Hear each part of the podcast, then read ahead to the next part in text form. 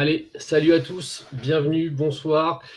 Euh, on est parti pour un nouveau draft talk avec ce soir le Magic au programme. Vous avez déjà eu euh, pas mal euh, avec Indiana, OKC et moult encore à, venir. donc pour m'accompagner ce soir, on a Gaëtan qui est de Magic FR. Salut Gaëtan. Salut, salut à tous. Merci pour l'accueil. Bah, merci à toi d'être présent, qui sera là pour nous parler euh, du Magic, euh, vu que Let's go Magic. Celui un de ceux qui l'a le, plus vu cette année. On a Guillaume de Basket Info et de Basket Lab. Bah, salut Guillaume, qui fera notre expert de la NBA. Salut, salut à tous. Je, vais essayer en tout cas, mais c'est un plaisir d'être réinvité sur Envergure, surtout qu'en plus cette année, je ne connais pas les prospects et vous me réinvitez, donc c'est très gentil.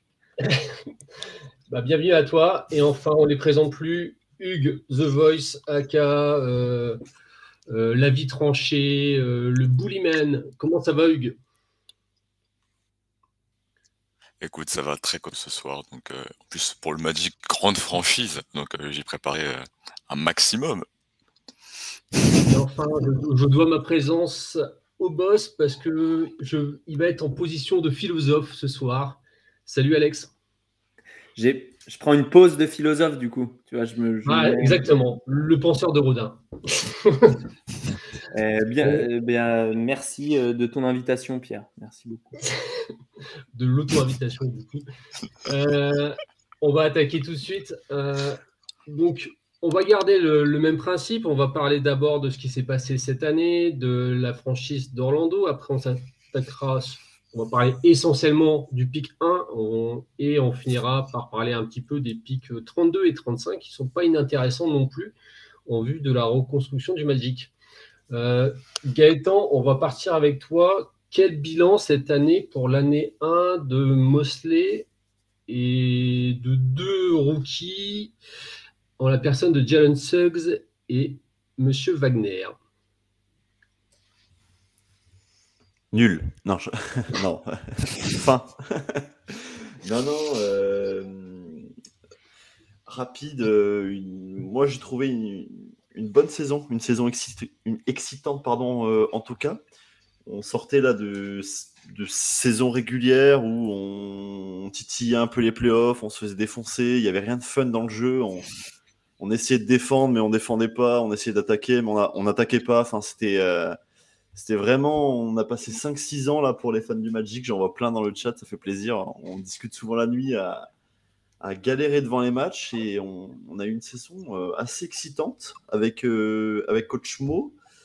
Euh, bien sûr, un rookie qui explose, celui qu'on n'attendait pas forcément, mais avec, avec qui envoie du, du lourd sur la saison. Enfin, moi j'ai été surpris de sa saison. Je vous laisserai après me dire ce que vous en avez pensé, mais moi, je j'ai jamais pensé euh, sur les premiers matchs et euh, en avant-saison me dire qu'il pouvait sortir une saison comme ça. Envoyer, euh, une telle régularité, une telle constance, enfin, je n'attendais pas à ce niveau-là.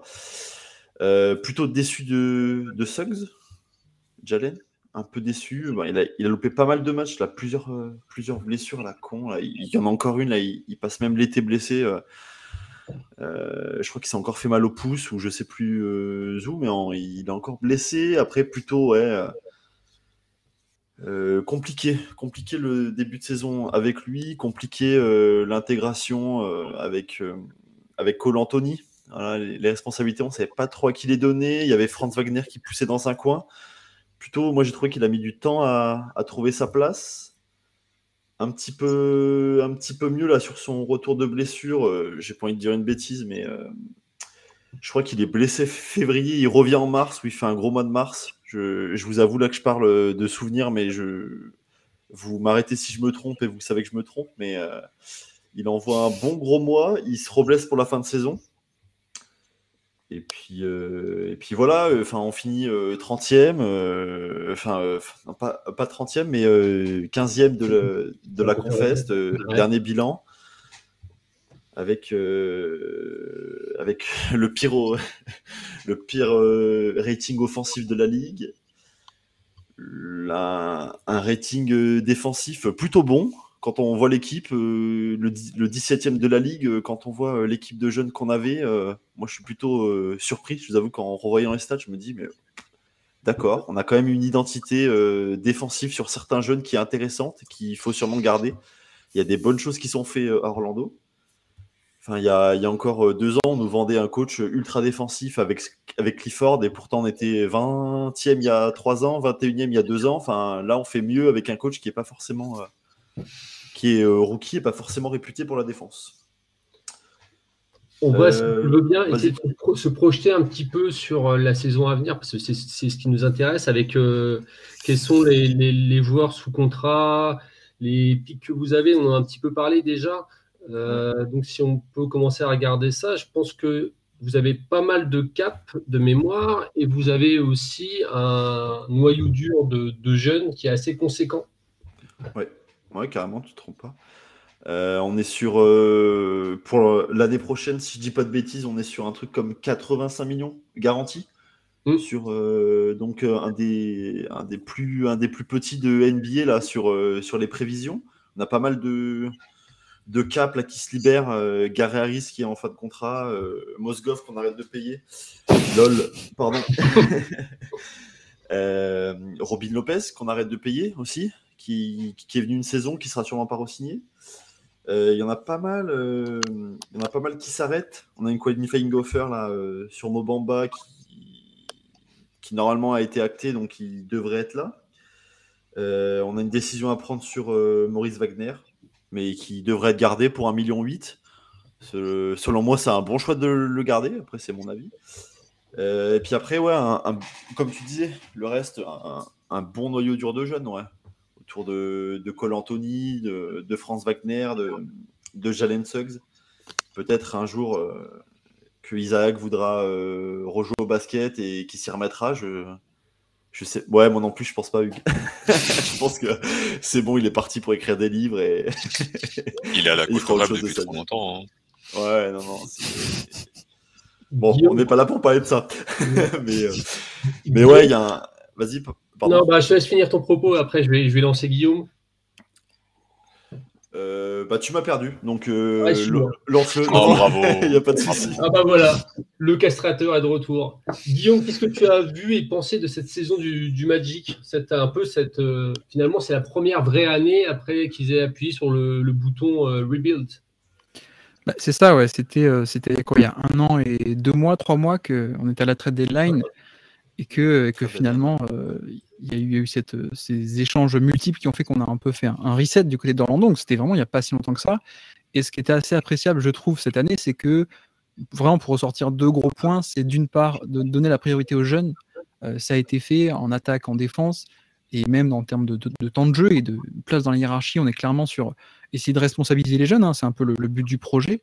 Euh, même quitte à délaisser un peu certains vétérans plus compétents qui pourraient faire gagner un peu plus de matchs, mais c'est pas c'est pas le projet.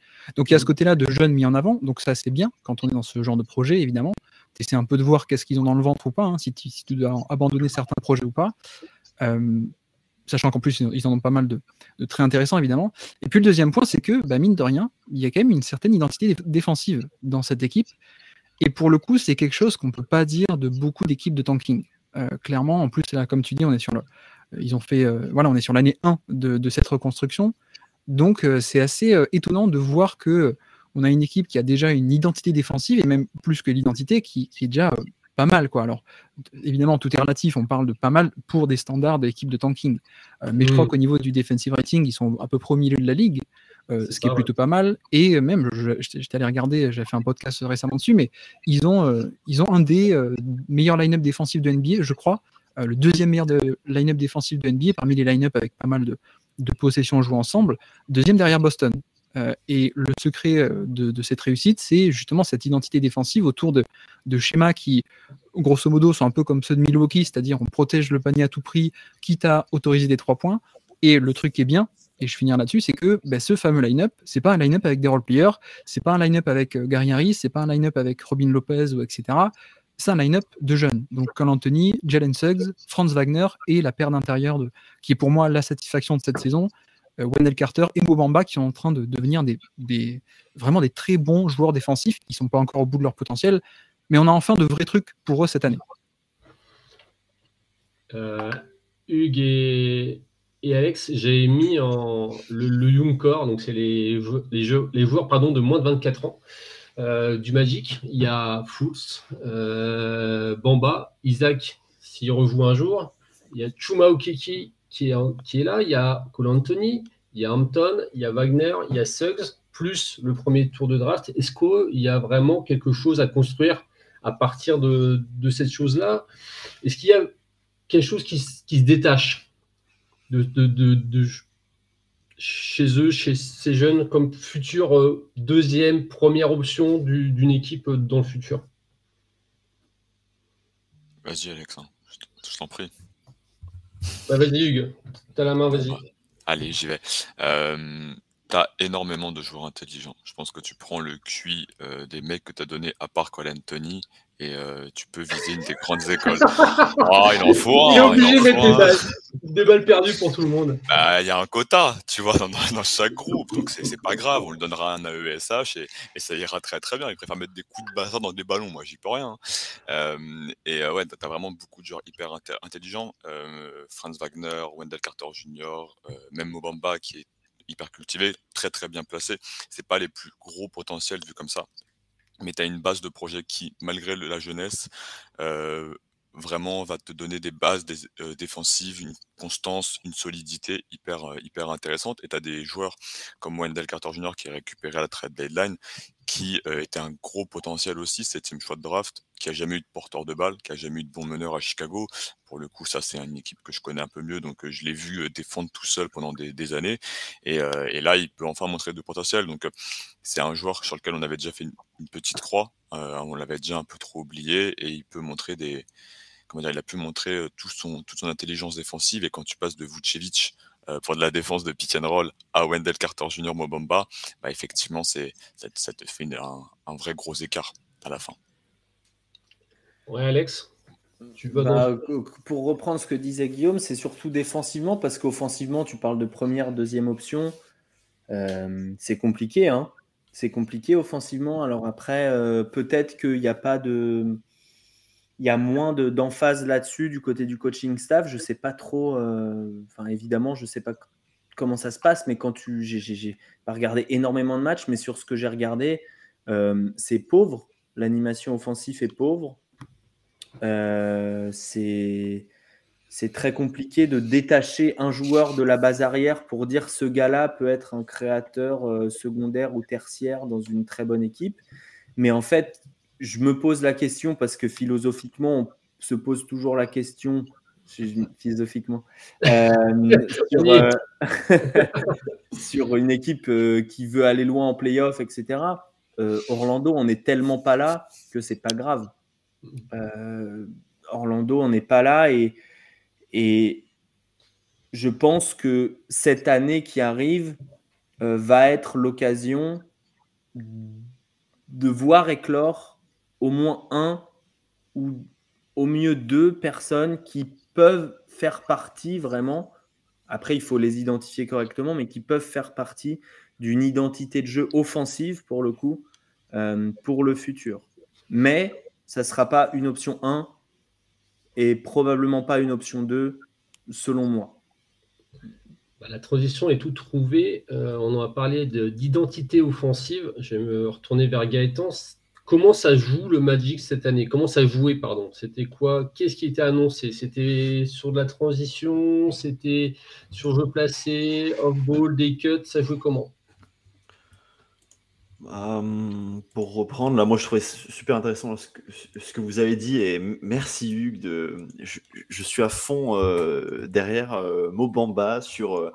Je, suis fervent défenseur de tout ce que tu as dit sur Mobamba, sur, euh, sur ses placements, sur son intelligence et je trouve que on n'arrive euh, vraiment pas à, analyser ça. Moi je vois tous les matchs donc je le vois et j'espère que d'autres gens le, verront.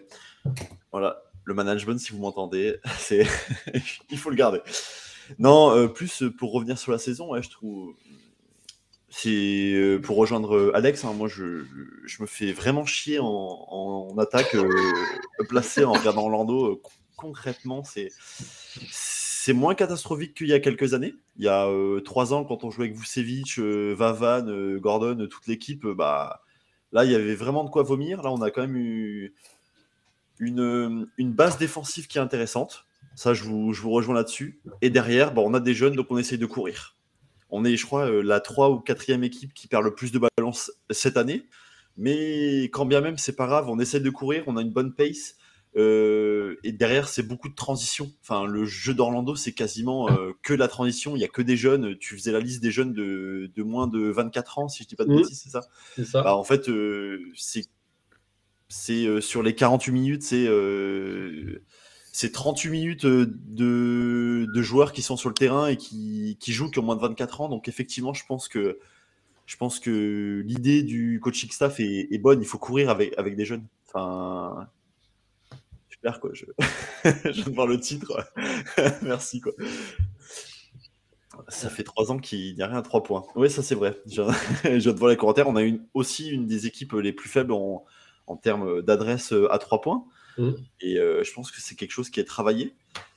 Et du coup, vous m'avez totalement perdu avec les conneries qui passent dans le chat. Je suis désolé. je te laisse reprendre.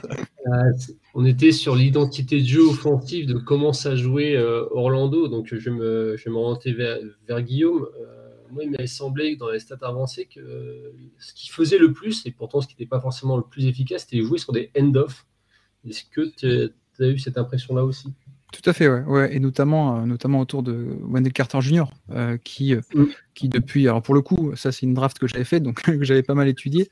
Carter, Wendell Carter Jr., c'était alors fort de, de 2.0. quoi. Enfin, il était un peu étiqueté comme ça, euh, Oui, dans oui. la polyvalence Ouais. défensive, dans la polyvalence offensive, et notamment donc, cette capacité à, à être euh, notamment un pivot passeur hein, hyper intéressant cette année-là, peut-être même le meilleur passeur de, de cette cuvée de pivot hyper talentueuse.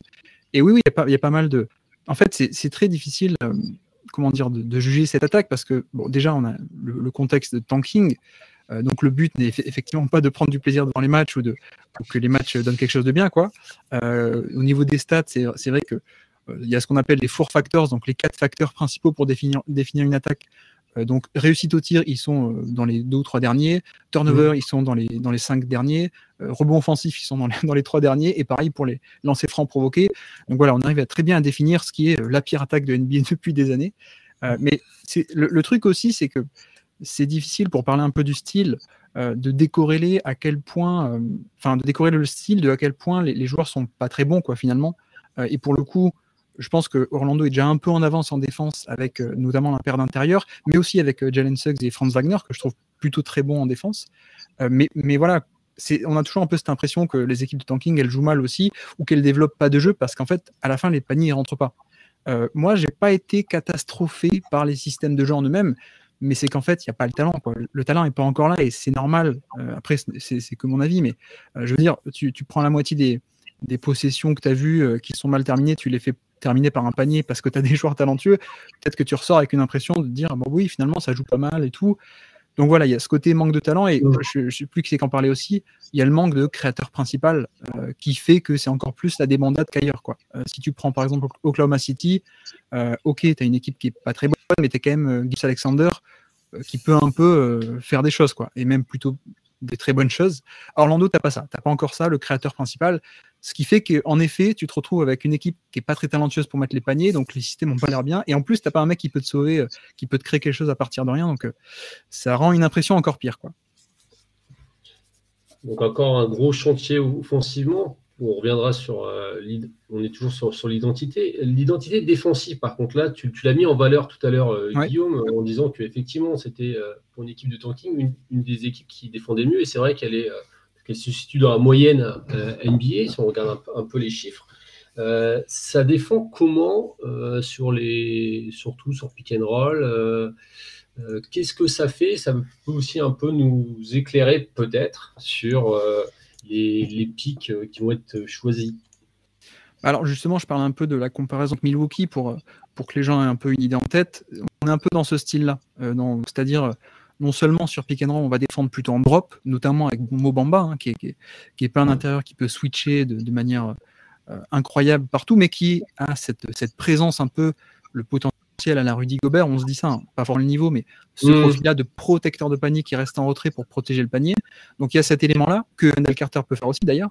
Et puis, en dehors de, de, ce, de ce, positionnement de l'intérieur, tu as aussi euh, plein de, de, de rotation, mais c'est pas vraiment des rotations, c'est aussi des positionnements de plus en plus agressifs finalement autour de la raquette pour protéger la raquette à tout prix, quitte même du coup à délaisser parfois certains shooters à trois points, un peu comme Milwaukee, un peu comme parfois Miami, un peu comme plein d'équipes le font de plus en plus, et ce qui fait que tu arrives à compenser finalement ton manque de talent par les mathématiques, hein, finalement, euh, tu protèges les, tirs les plus rentables du basket, qui sont les tirs au panier. Effectivement, ils sont dans, le top 10 euh, en, termes de, euh, de lay-up au panier autorisé, et ils sont aussi dans le top 10 en termes de réussite autorisée, parce qu'en plus, ils ont des, bons protecteurs de panier.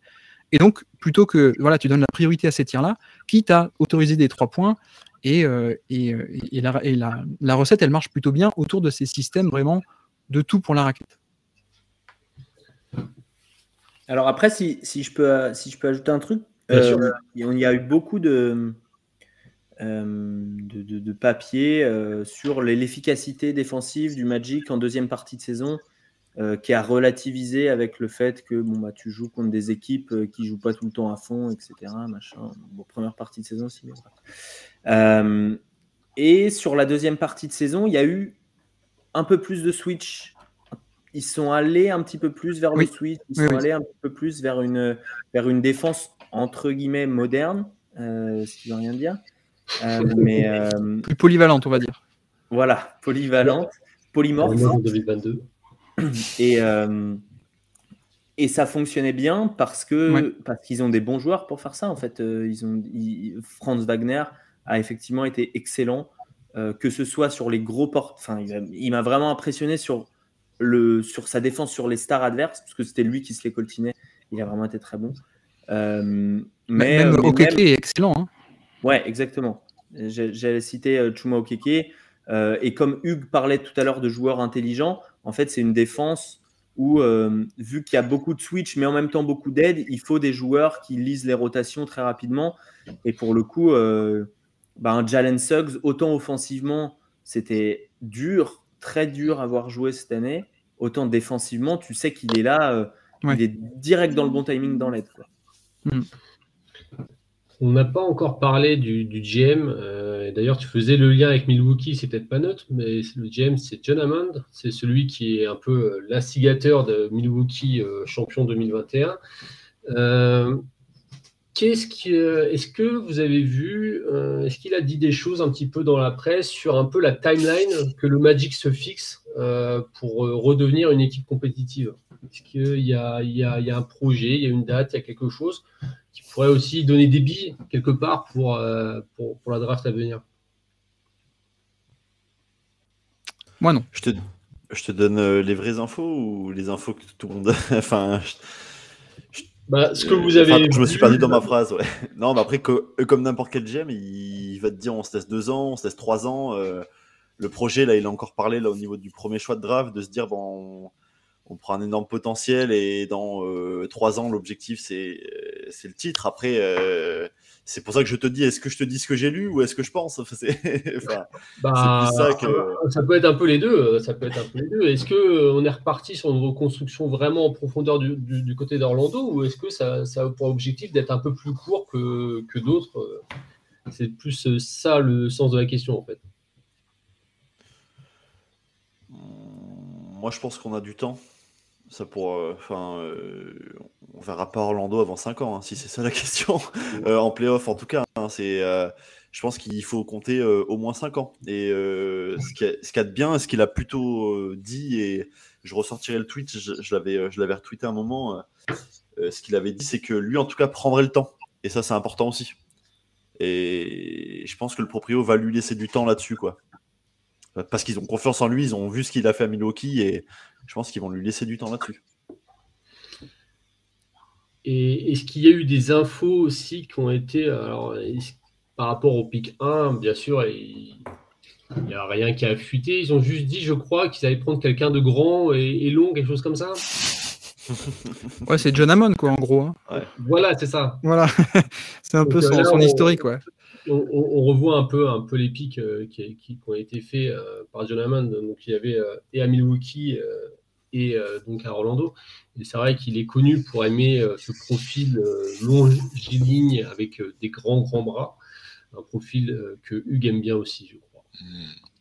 Il y a des Antetokounmpo, ah mais il y a des John Henson, euh, Larry Sanders, je sais pas s'il était là déjà à l'époque, mais oui, c'est vrai que chaque année, il y en avait beaucoup, de profils comme ça. Il y a aussi des John Hoover, des, des Westing Wundu. Oui, voilà, c'est ça. Euh, forcément, il n'y a, jamais que du bon hein, non plus. Hein, mais... Est-ce qu'il était là déjà pour Melvin Frazier ou pas? Oui, je crois que c'est lui. Ah ben voilà. Il, y a, le mec de Michigan euh, quand il jouait. pour Charles Matthews? Non, c'est pas, Wagner justement, mais un autre mec de Michigan aussi. très très long qui, qui joue plus en NBA aujourd'hui. Enfin bref, c'est pas grave. Donc, euh, il, il aurait piqué Orlando, tu veux dire? Non, non, pique à, Milwaukee juste ah, avant. Il a piqué à Milwaukee. Ok, ok. Son, dernier joueur, il joue à Michigan, il a fait une ou deux saisons, je me rappelle plus. Peut-être que Ben il a dans le chat. Pour, pour, te, répondre un peu sur la question de la timeline, je pense qu'un élément à prendre en compte, c'est que, tu vois, par exemple, comparé à OKC, OKC, mm. ils ont déjà une star établie avec euh, Gilles Alexander, ils ont des role-players très bons, voire même plus que role-players, avec, euh, avec Lou Dort, etc. Et surtout, ils ont plein de pics. Donc, euh, si tu veux, d'ici un an ou deux, s'ils veulent mettre le paquet de. Ils veulent mettre 10 pics pour aller chercher, euh, je dis n'importe quoi, mais Rudy Gobert ou Paul George, enfin pas Paul George, pardon, ou, une autre star, ils peuvent le faire parce qu'ils ont, le, ont les assets pour faire ça. Orlando, je crois pas qu'ils aient autant d'assets pour faire ça et ils n'ont pas non plus de, de, joueurs majeurs établis pour se dire bon, on vise même le moyen terme. Quoi. Je pense qu'on est plutôt sur du long terme. Ça marche. messieurs, je pense que là, on a fait un petit peu le tour de, de la saison du Magic. On va essayer de voir les identifier un petit peu. On a vu qu'il y avait quand même un young core qui n'est pas inintéressant, mais euh, ça, de mon point de vue, en tout cas, ça manque un peu d'un. C'est ça, pardon. Non, c'était DJ Wilson, pardon. Ah, excuse-moi bien. Ah oui, effectivement, oui. oui. Ça manque d'un vrai, vrai leader, d'un un peu d'un. J'aime pas cette expression, mais le mal alpha, quoi. Euh, est-ce que, euh, du coup, est-ce qu'il y a un profil, Hugues, qui collerait à ça? Est-ce que toi, déjà, on va commencer autrement. Qui avez-vous numéro 1 dans votre board? On va commencer comme ça. Bah, Hugues. Ouais, dans mon, dans mon board, alors le board il est fait pour rappeler aux gens euh, sans, mmh. sans, prise de contexte de qui a le premier choix, sans voilà, c'est de la philosophie globale. Tu fais une page blanche et tu me dis le 1. Moi j'ai mis Paolo Banquero. Euh, j'ai mis Paolo Banquero comme on l'avait dit dans d'autres lives parce que pour moi c'est le meilleur créateur individuel qui arrive et qui peut jouer et mettre 20 points dans une franchise de merde et construire une attaque autour de lui. Effectivement, il y a ce côté mal alpha. Pour euh, le Magic, j'ai choisi Chet Holmgren perso. Donc je pense que si je fais une mock, je mettrais Chet au Magic. Mais voilà, parce que y a déjà, ils ont déjà des créateurs, il leur manque de l'intelligence défensive. Il est John Hammond totalement compatible à 100%, c'est le profil qui kiffe de ouf. Euh, il y a la relation avec Jalen Suggs dont on va pouvoir développer, mais voilà. Euh, big board hors Orlando, je mets Paolo, mais pour Orlando, je mets Chatham Donc maintenant, Alex, débrouille-toi avec ça. je suis à deux doigts de dire exactement l'inverse, Hugues. Mais ah bah vas-y, do it Je t'attends, viens, on va se régler. Euh, numéro 1, Chet Holmgren, parce que, euh, parce que je pense qu'il est pour une équipe euh, dans une draft où, selon moi, il n'y a pas de superstar, de porteur de balle numéro 1, même numéro 2, c'est dans des meilleurs scénarios d'une équipe qui va loin en playoff. Euh, je préfère drafter un gars qui va être compatible avec le maximum de joueurs possible et en même temps élever euh, bah, ton plafond défensif de manière très très visible immédiatement. Euh, être et en fait augmenter la valeur des joueurs qui sont déjà présents. Et pour moi, je dis, théoriquement, si tu veux améliorer Orlando et que tu veux qu'il joue les playoffs l'année prochaine, peut-être que c'est mieux d'avoir Paolo Banchero. Euh, maintenant, à long terme, je pense que c'est mieux d'avoir Chet Holmgren parce que Chet Holmgren, tu peux le mettre l'année prochaine. Il va être très bon défensivement. Euh, il faut pas négliger qu'offensivement, il sait faire plein de choses qu'il n'a pas montré cette année à Gonzaga parce qu'il était dans son rôle. Euh, et il va laisser la place à tous ces joueurs qui sont sur les lignes arrière, aux Suggs, au Cole Anthony, au Markel Fultz, de grandir, d'acquérir de la valeur au pire et au mieux de devenir, ce que je disais au début, des piliers sur lesquels commencer à construire une identité offensive. Euh, donc, je pense que Chet Holmgren serait mon choix numéro un aussi pour Orlando. Euh, et il est mon choix numéro un global, donc ça tombe bien. Je l'avais vu venir. Je le savais. Gaëtan, euh, quel est le choix des fans du Magic? J'ai cru comprendre que c'était Chet, mais en tout cas en, France. Euh, est-ce À que fond. c'est Chet à 80% Ouais, ouais, Ouais. ouais, carrément. ouais. Tu peux me mettre euh, un peu plus, moi, tous les gens à qui j'en ai parlé, c'est chat à fond et il n'y a pas de question. Les mecs, ils ont fait déjà 40 fanarts. Hein. C'est un truc de ouf. Votre communauté, elle est. euh, tous les maillots de chat de toutes les couleurs Orlando Magic, ils existent Ouais. déjà. Vous avez déjà fait bloquer le numéro, vous êtes ouf. hein. Vraiment bien joué. Alors non, mais c'est- assez étonnant qu'il y ait ce côté unanime parce que le côté unanime, en tout cas dans les médias US, c'est c'est pas le nom qui revient le plus souvent. C'est on entend beaucoup de, de Jabari. D'ailleurs, dans, dans le chat, je, je vois qu'il le mentionne. Et c'est vrai que Jabari, euh, c'est un nom qui revient beaucoup. Et alors c'est marrant, j'ai l'impression qu'il est à la fois aimé et, et, et pas trop. C'est-à-dire qu'on on l'aime bien, mais on le voit pas en, en numéro un. Euh, pourquoi Jabari Est-ce que Jabari, ça vous, vous ferait vraiment hérisser euh, les poils, euh, les fans du Magic? Ouais. Ouais, non, moi je suis. Je vous suis à fond sur le chat et je- je- j'espère qu'on ira là-dessus. Sur, euh, sur euh, tout ce que vous avez dit, je vous rejoins. Moi, je, rejoins beaucoup Alex sur. euh, sur il va laisser le temps aux au plus, aux plus que lui, mais aux joueurs de ligne arrière à prendre leur place. Et je pense que le talent qui va éclore Orlando, bah, on l'a déjà, mais il n'a pas encore éclos. Et euh, je sais pas encore qui c'est. Est-ce que ça sera Fultz? Est-ce que ça sera Cole Anthony? Ou est-ce que ça sera Franz Wagner? Ça sera en tout cas, je pense qu'un des trois va, va éclore et il faut pas lui mettre quelqu'un dans les pattes. Et surtout pas Jabari. Enfin, selon moi. Alors, c'était un chat qui n'avait- qui n'était pas floqué euh, malheureusement, donc il n'a rien à faire dans, dans cette vidéo. C'est Il a un peu de bleu, il a un peu de bleu, ça va. Donc on, va re- repartir sur, on va refaire quand même une présentation de, de vu que c'est un peu le- le- l'idole des jeunes euh, du côté du, Magic. Euh, donc Hugues, présente-nous euh, succinctement et de façon détaillée en même temps qui est Chet. Je vais essayer de faire ça, je vais essayer de faire ça en même euh, double mission, mais je, je sais que tu n'as peur de rien. Donc... euh, Mais, mais non, non, je peux même le faire fermés si tu veux. Euh, Chet Holmgren, c'est un intérieur américain que beaucoup de gens ont découvert avec le U19, euh, équipe américaine qui a tapé l'équipe de France euh, en, en finale. Euh, il fait, alors il est pointé à 2,13, 2,16. Voilà, Euh, c'est un joueur euh, avec un physique dont les gens se moquent beaucoup parce qu'il fait très très fin, enfin très très fin. Il a l'air très très frêle, effectivement. Euh, dans les chiffres là, nous on l'a. Si je dis pas de bêtises, je vais prendre les chiffres envergure hein, parce que y a que ça de vrai. Euh, on l'a ouais 88 kilos. Euh, donc effectivement, Il est en début d'année quand même. Ben, nous, pour l'instant, on n'a on n'a pas d'actualisation là-dessus. Donc, on va Mhm. attendre, sachant qu'au Combine, euh, on n'a pas. Comme les joueurs top 3, ils se présentent pas vraiment. Ils vont, ils vont pas vraiment faire les mesures, etc. Ils vont pas faire les détentes sèches, ils vont pas faire les masses musculaires, les masses graisseuses et tout. Donc, on n'a pas d'actualisation là-dessus, mais les franchises NBA le sauront. Euh, beaucoup de gens ont critiqué sa, sa minceur, mais c'est un joueur qui a montré qu'il était capable d'encaisser du contact au niveau NCA. Il a terminé à plus de 88% sous le cercle, il a fait plus de 3 comptes par match. Donc c'est un joueur qui a pas peur du contact et qui a vraiment bien encaissé ça. Euh, mobile, on posait la question de la mobilité dans le chat. Mobile pour l'intérieur de sa taille, oui. Alors c'est pas un joueur qui va faire l'essuie-glace, euh, corner, corner, etc. Mais il bouge quand même mieux que les pivots euh, moyennes N- NBA qui sont à 111 kg. C'est un joueur qui a montré déjà qu'il pouvait marquer à tous les niveaux. Euh, c'est pas un joueur qui va dans la création de son propre tir. Peut-être pour ça aussi que Gaëtan nous disait euh, j'ai pas envie d'enlever des ballons de la main de Jalen Suggs, euh, Cole Anthony, Mark Alford, c'est tout. Effectivement, t'as pas un gros cœur de ballon, euh, mais t'as un mec qui peut finir au panier en roll, qui peut finir en catch and shoot à mi-distance, catch and shoot à trois points.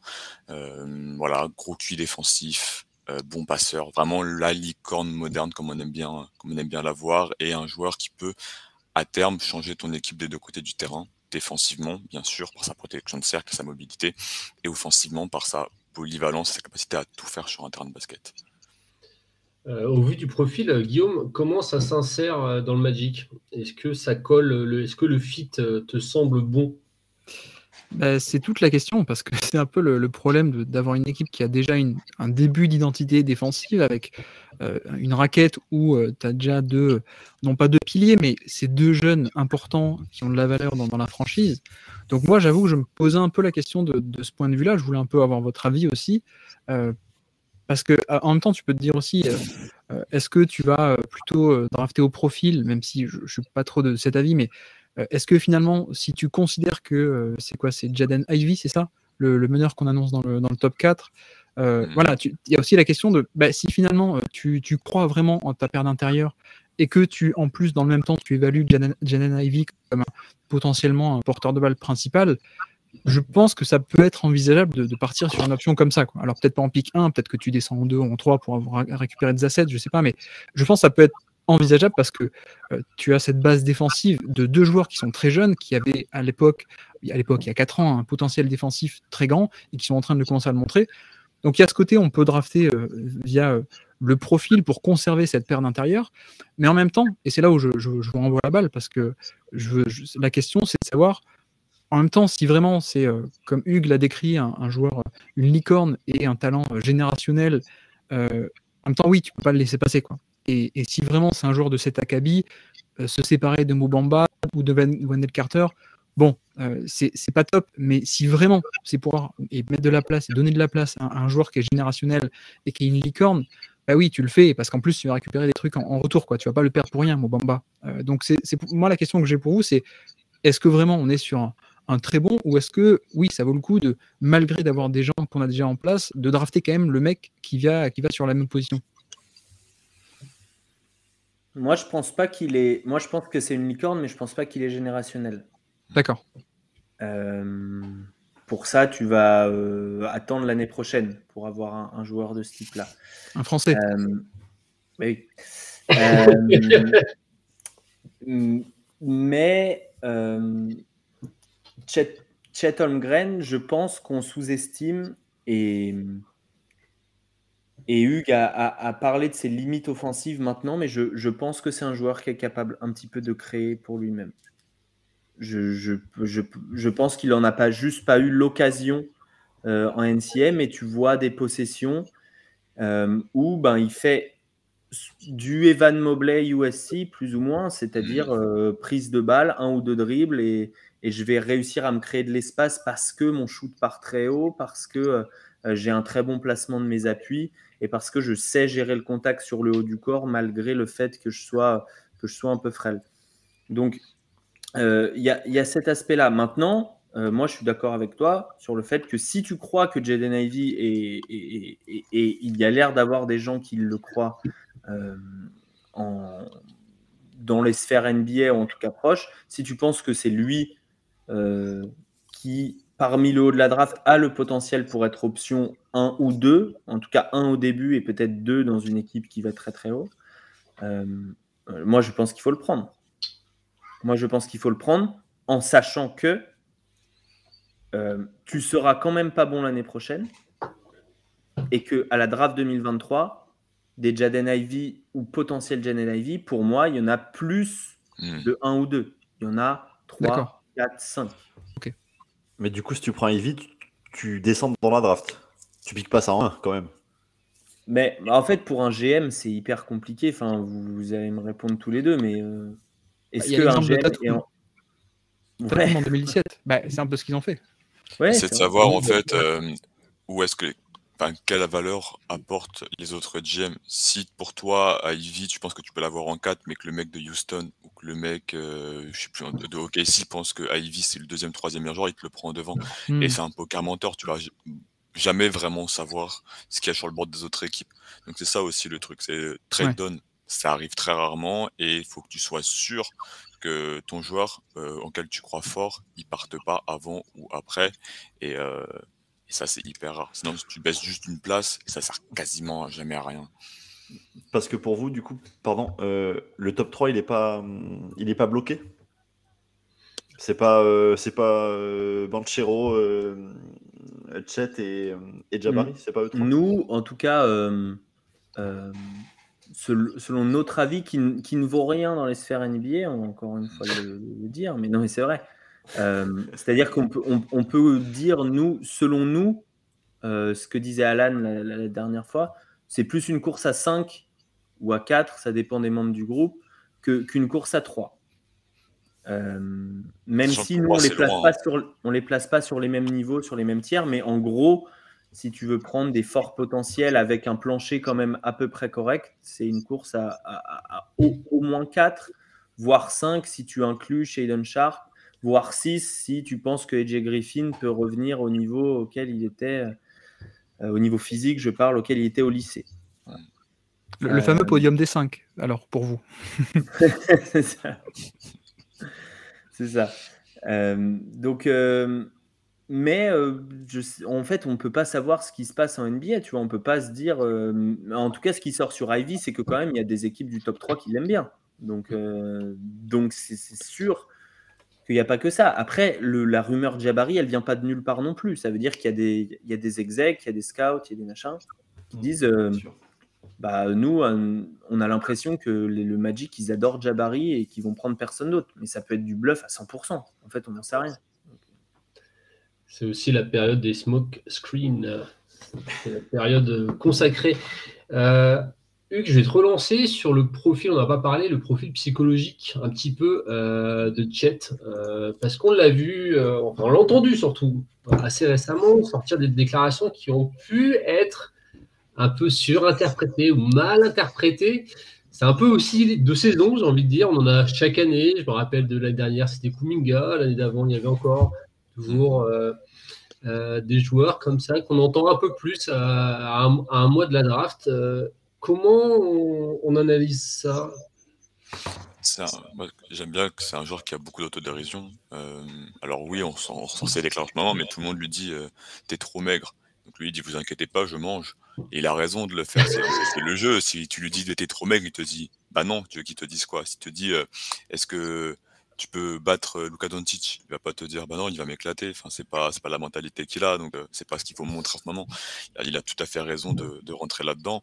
C'est un joueur, on a pu le voir à Gonzaga, il a accepté de donner des ballons aux joueurs qui étaient plus expérimentés. On pense à Drew Timmy, on pense à Drew Neymar. Il n'y a pas eu de souci pour lui là-dessus. Euh, tout en prenant ses responsabilités défensivement dans les moments clés, tout en prenant ses responsabilités au tir dans les moments clés, en n'hésitant pas à prendre des gros shoots en transition à trois points euh, qui, a 10 ans, euh, auraient été prohibés totalement. Donc c'est un mec euh, qui a toujours su s'adapter à la situation, qui a vraiment un discours très formaté déjà professionnel, qui a amené son équipe à différents niveaux lycéens, U19, ou euh, NCA au meilleur niveau. Donc moi j'ai pas de j'ai pas de problème avec ça. Je trouve ça vraiment même cool qui qui rentre dans ces débats là, qui rentre dans ces provocations à la con parce que ça fait du clic. Donc les journaux, les journaux ils sont contents et lui ça lui donne de la visibilité. Donc euh, c'est tout bénéf pour, pour lui. En fait, euh, un joueur qui veut être le meilleur, il doit penser. En fait, personne n'a fait chier Mbappé parce que les déclarations elles sont sorties deux ans après. Mais Mbappé, quand il dit t'es pas content, triplé, bah, c'est exactement ce genre de mentalité. En fait, si tu veux être le meilleur du monde, tu dois penser que tu es le meilleur du monde. Et Kylian Mbappé le dit, et Chet Holmgren le dit.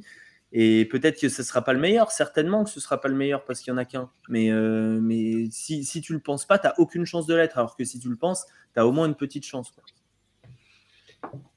Est-ce que euh, ce qui dessert pas, entre guillemets, un petit peu euh, l'image qu'on peut avoir de Chet en tout cas, est-ce que manque pas. En fait, je me suis trompé, c'est Henri, pardon. Pour, les observateurs, est-ce qu'il manque pas un petit peu de. Est-ce qu'il n'y a pas un manque de charisme un peu chez, chez Chatham Green Est-ce qu'on. Bah, c'est parce qu'il a vraiment le, profil du, first pick, du mec qui a une grosse confiance en lui? On a l'impression que c'est plus naturel. Par exemple, on a entendu aussi euh, Mathurin euh, avoir des déclarations où voilà, il se pose un peu comme euh, le, le, gars. Alors je pense à lui parce que je vois, je vois Benoît dans, dans, le chat, mais euh, voilà. Donc, euh, est-ce qu'il n'y a pas un petit peu ce biais-là qu'on pourrait aussi, euh, qui pourrait nous, fausser un petit peu ce qu'on pense de lui? Mais, parce que tu as vu sa tête, enfin, c'est vrai qu'il me ressemble. Tu vois, tu, tu, nous assois à côté il y en a un, tu lui enlèves 40 cm, tu me mets à côté, on, tu nous met des calculatrices Texas Instruments, on dirait qu'on programme en première S, tu vois, juste elle baisse sur la calculatrice. Donc, effectivement, c'est pas vendeur. Il a une, une pomme d'Adam là qui, qui ressort. On dirait qu'il a joué à Roland Garros, qu'il a avalé le ballon à la balle. Bon, ok, mais euh, Mathurin à côté, il a, il a les, il a un, sourire flashy, il a des bonnes pommettes. Jabari Smith, il est, il est hyper arrogant, fils de joueur NBA. Donc oui, ça le dessert, mais à côté de ça, je pense que les franchises NBA, elles vont faire des, des, interviews, elles vont tester plein de trucs mentaux, elles vont regarder la compétitivité du mec, et à la fin, qu'il soit beau ou pas très très beau, c'est pas très grave. C'est Disney, si ESPN, on lui mettra un, chapeau gigantesque, des oreilles euh, comme ça, et, et, ça fera ça fera sourire les gens, ça fera kiffer, on vendra quand même du maillot, vous inquiétez pas. Est-ce que Guillaume et Gaëtan, vous avez des questions encore sur Holmgren avant qu'on passe à un autre prospect? Ouais, j'aurais bien aimé du coup, euh, si vous essayez un peu le, euh, pour, pour constituer un peu, si pour le comparer à d'autres prospects, pas générationnels, mais de, des top prospects sur, les, sur le poste de euh, des années précédentes, par exemple face à un Evan Mobley ou ce genre de profil, comment est-ce que vous le situez? Est-ce que vous préférez Mobley ou Holmgren? Euh, J'ai pas d'autres noms en tête, bah, ben, notamment tous les pivots de la, classe 2018, hein, les, fameux Ayton, Bamba, etc. Est-ce qu'il est plutôt au-dessus, en dessous de, de cela euh, etc. Où, est-ce que vous le situez sur les drafts, on va dire, euh, des, dix dernières années ou des cinq dernières années? À quel point est-ce que vous le mettez haut dans cette hiérarchie? Euh, Offensivement, je pense que c'est le meilleur ouais. de tous ceux que tu as cités. Et défensivement, deuxième derrière Mobley, pour moi. Ok. Est-ce que vous aimez bien vous, il, y a, souvent, c'est souvent une comparaison, enfin, souvent, je ne sais pas, mais c'est une comparaison que j'ai lue en tout cas, de euh, la comparaison Homme-Graine-Mobley. Est-ce que c'est pas désastreux comme comparaison? C'est pas, pas cool pour, euh, pour défensivement parce que Mobley vient de faire une saison de ouf. Alors euh, moi j'ai passé l'année dernière à, à, tacler Van Mobley sur, des, des points. la plupart il m'a fait fermer ma bouche et je suis très content pour les fans des Cavs et, et pour Julien aussi qui peut se venger dans notre, dans notre WhatsApp. Mais euh, Chet Holmgren s'il arrive à faire un tout petit peu que ce que fait Van Mobley au Cap, c'est très cool. Et encore une fois, Mobley a été mis dans une défense avec un autre grand pivot, hyper protecteur de cercle, avec de la zone, avec une idée défensive. Euh, et on ne peut souhaiter que la même chose pour, euh, pour Chet. Et l'avantage, c'est que si tombe au Magic, ce que je souhaite aux fans du Magic, vu que dans les commentaires, ils sont à fond et qu'ils disent euh, parlons maintenant du 32, du 35, on prend, on prend Chet. c'est qu'au Magic, tu vas avoir effectivement Wendell Carter Jr. qui pourra défendre du 4, qui pourra défendre du 5 plus épais, du Mobamba, tu as peut-être Robin Lopez qui reste en vétéran, donc tu as un vrai contexte idéal pour développer ton joueur sur plusieurs, euh, plusieurs styles de jeu, donc c'est mm. très bien. Oui, je pense que je pense que c'est c'est pas pas euh, faut pas avoir l'attente du Evan Mobley année 1 euh, défensivement, même si le Magic ce serait vraiment un des meilleurs contextes défensifs pour Chet, comme disait Hugues. maintenant, je pense que la limite de pick Chet Holmgren en 1, c'est celle que, que donnait euh, Josh Moisan euh, euh, lors de nos tout premiers live au Kessie et qui disait. attends, je vais, je vais virer le bot vite fait. Ah, ce que Parce que j'ai cliqué sur le lien, faut pas. Hein. Ça m'a vendu du rêve comme ça, je me suis dit voilà. Et en fait, je tombe sur Chet Holmgren, ça vaut pas le coup, les gars. Hein. C'est pas, pas ouf. C'est pas ouf. je pense que Chet Holmgren n'est pas un joueur auquel il faut donner un contrat max en règle générale si tu veux aller chercher un titre. Et si c'est ton. Si c'est ton. Comment dire Ton objectif à long terme, ce qui est, à peu près le, cas de, toutes les franchises NBA théoriquement. Euh, il y, a, ce côté, euh, si tu le draftes en premier et qu'ensuite tu en fais un, ton joueur majeur et que tu lui donnes le max, etc., est-ce que ça va pas te bloquer dans ton développement à long terme. Mais je ne sais pas à quel point cette théorie elle est valable. Ça serait une question intéressante pour, euh, pour un Guillaume, mais euh, euh, est-ce que tu, penses, Guillaume, qu'il y a des joueurs à que tu, les joueurs que tu dois drafter tout en haut de la draft sont forcément du coup des options hyper, fortes et, et qu'on on ne devrait pas drafter des joueurs qui ne peuvent pas être dans ton top 1, 1,5, 2 d'une équipe? En attaque, tu veux dire, ou non? Oui, en attaque, oui. Pardon. Ouais, alors, non, je, je pense pas forcément. En fait, il y a deux choses pour moi, c'est que euh, la draft, il y a- il y a- enfin, on, on s'en rend pas compte, mais il y a un taux de réussite qui est quand même extrêmement faible au niveau des prospects. Euh, et encore plus, pour, on parle même pas de devenir un bon joueur ou un joueur NBA de rotation, on parle de, vraiment de, de devenir un top joueur, une superstar ou ce genre de truc. Euh, probabilité très faible. Donc si vraiment tu penses que tu en as un avec Holmgren, et moi je le connais pas, mais je vous fais confiance, si vraiment tu penses, pour moi, il y a, oui, tu le prends, et, et le fait que ça soit pas ta première option en attaque, c'est pas grave. Quoi. Je veux dire, euh, si, Rudy Gobert, euh, six fois All Defensive, First Team, etc., défenseur générationnel, justement, ce genre de truc, Draymond Green, ce genre de mec, pour moi, ça me dérange pas, en fait. C'est, ça me dérange pas de, prendre ces mecs-là plutôt que d'aller tenter un pari sur un, de, que, de plus pardon de préférer un mec en attaque parce que c'est un porteur de balle mais qui va être moins fort quoi. Clairement je préfère pas. Après ce qui est vrai aussi c'est que euh, de l'autre côté ben, le, l'endroit où tu as le plus de chances de choper ces joueurs notamment qui sont excellents en attaque ben, c'est justement les premières places de la draft. Donc là plutôt que de parler d'Holmgren je, je, il y a aussi la, question de, de Jaden Ivy que du coup je connais pas, donc je, m'en remets un peu à vous, mais si tu penses que dans le même temps, Jaden Ivy est aussi de ce calibre, euh, si tu penses qu'il est de cet acabit et qu'il peut être un, porteur de balle créateur euh, un peu à la Jamorant, ben, en fait oui, euh, je peux comprendre le raisonnement de se dire je vais plutôt partir sur le porteur de balle que sur le défenseur parce que c'est plus facile, etc. Mais, mais pour répondre à ta question, non, je pense que si tu penses vraiment que tu as un joueur qui est qui va être une superstar, qui va être un All-NBA, pour moi, non, t'hésites pas, en fait. Tu, tu, le prends parce qu'il y en a tellement peu, quoi. Je crois que Gaëtan avait encore une question pour Chet avant qu'on passe à, à d'autres prospects. Ouais, du coup, moi, j'avais plus une question sur... Euh, on n'a pas du, du, tout parlé, mais on est sur un, sur un gars qui, enfin, c'est un peu pour reprendre ce que disait Alex là tout à l'heure, euh, qui a un profil un petit peu moderne, sur un intérieur moderne. Mmh. Où est-ce qu'on en est pour lui de, de son dribble? Sur euh, est-ce qu'il est capable de monter un ballon euh, Parce que oui, on voit des highlights. Enfin, moi, j'ai vu que des highlights de lui. J'ai pas vu un match. On le voit, il monte des ballons, il, il peut poser un dribble, il peut dribbler, mais est-ce qu'il peut réellement le faire? Est-ce qu'il peut réellement le faire en NBA Donc ça, c'est la première question. Et euh, du coup, peut-être avoir votre avis sur euh, la deuxième, c'est est-ce qu'on est-ce qu'on prend pas euh, un risque d'avoir un deuxième Mobamba en le, en le draftant cinq ans plus tard, qui était un petit peu le même profil quoi. Mobamba arrive avec un profil défensif, avec un potentiel énorme en attaque, et au final, bah, on, on voit ce qu'on a maintenant. Donc voilà, un petit peu les deux questions que j'avais. Mobamba, déjà, il jouait pour Chaka Smart, qui était un des pires coachs NCA. Donc, déjà, ça lui a flingué son développement, ce que Chad Holmgren n'a pas eu. Je suis d'accord. Après, vas-y, Alex, dis des trucs intéressants maintenant, parce que moi.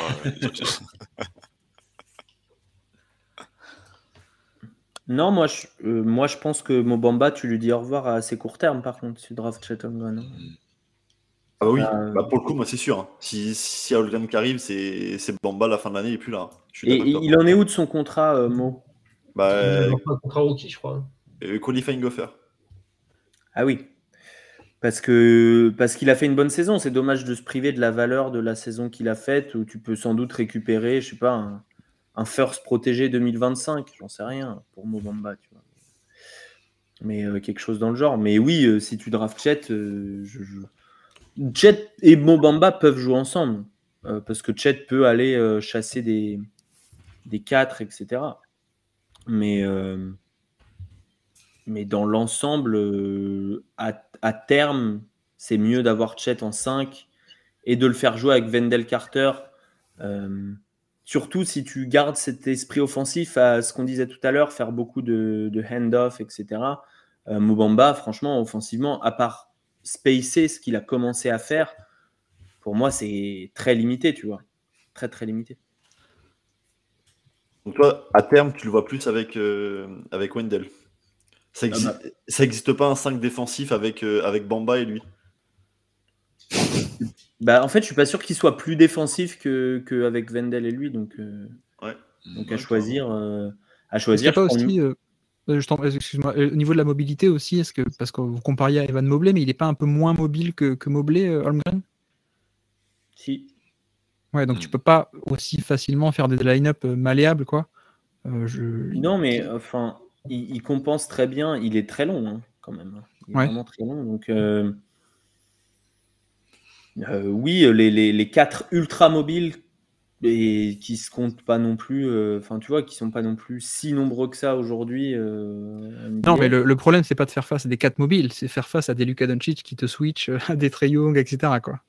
Bah, il va le garder, euh, en fait, il va descendre, et il va tendre vraiment les bras, ce que Mobley fait très très bien en donnant une direction, c'est qu'il va te dire, ben, moi je vais te donner ma ligne gauche, mon, mon bras il fait 2m30, donc je vais te cacher toute ta vision avec mon bras, et attaque-moi par la gauche, et globalement, tu essayes que, enfin, de le contenir latéralement pendant que la div vient.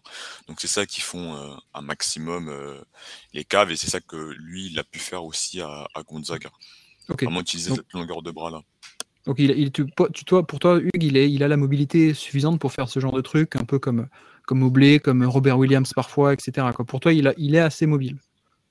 il switche pas, il est pas aussi en drop qu'un Rudy Gobert. Il peut être dans l'entre-deux et Ouais. euh, mettre une pression et redescendre un petit peu après. Ça, je le vois bien le faire euh, en NBA assez rapidement.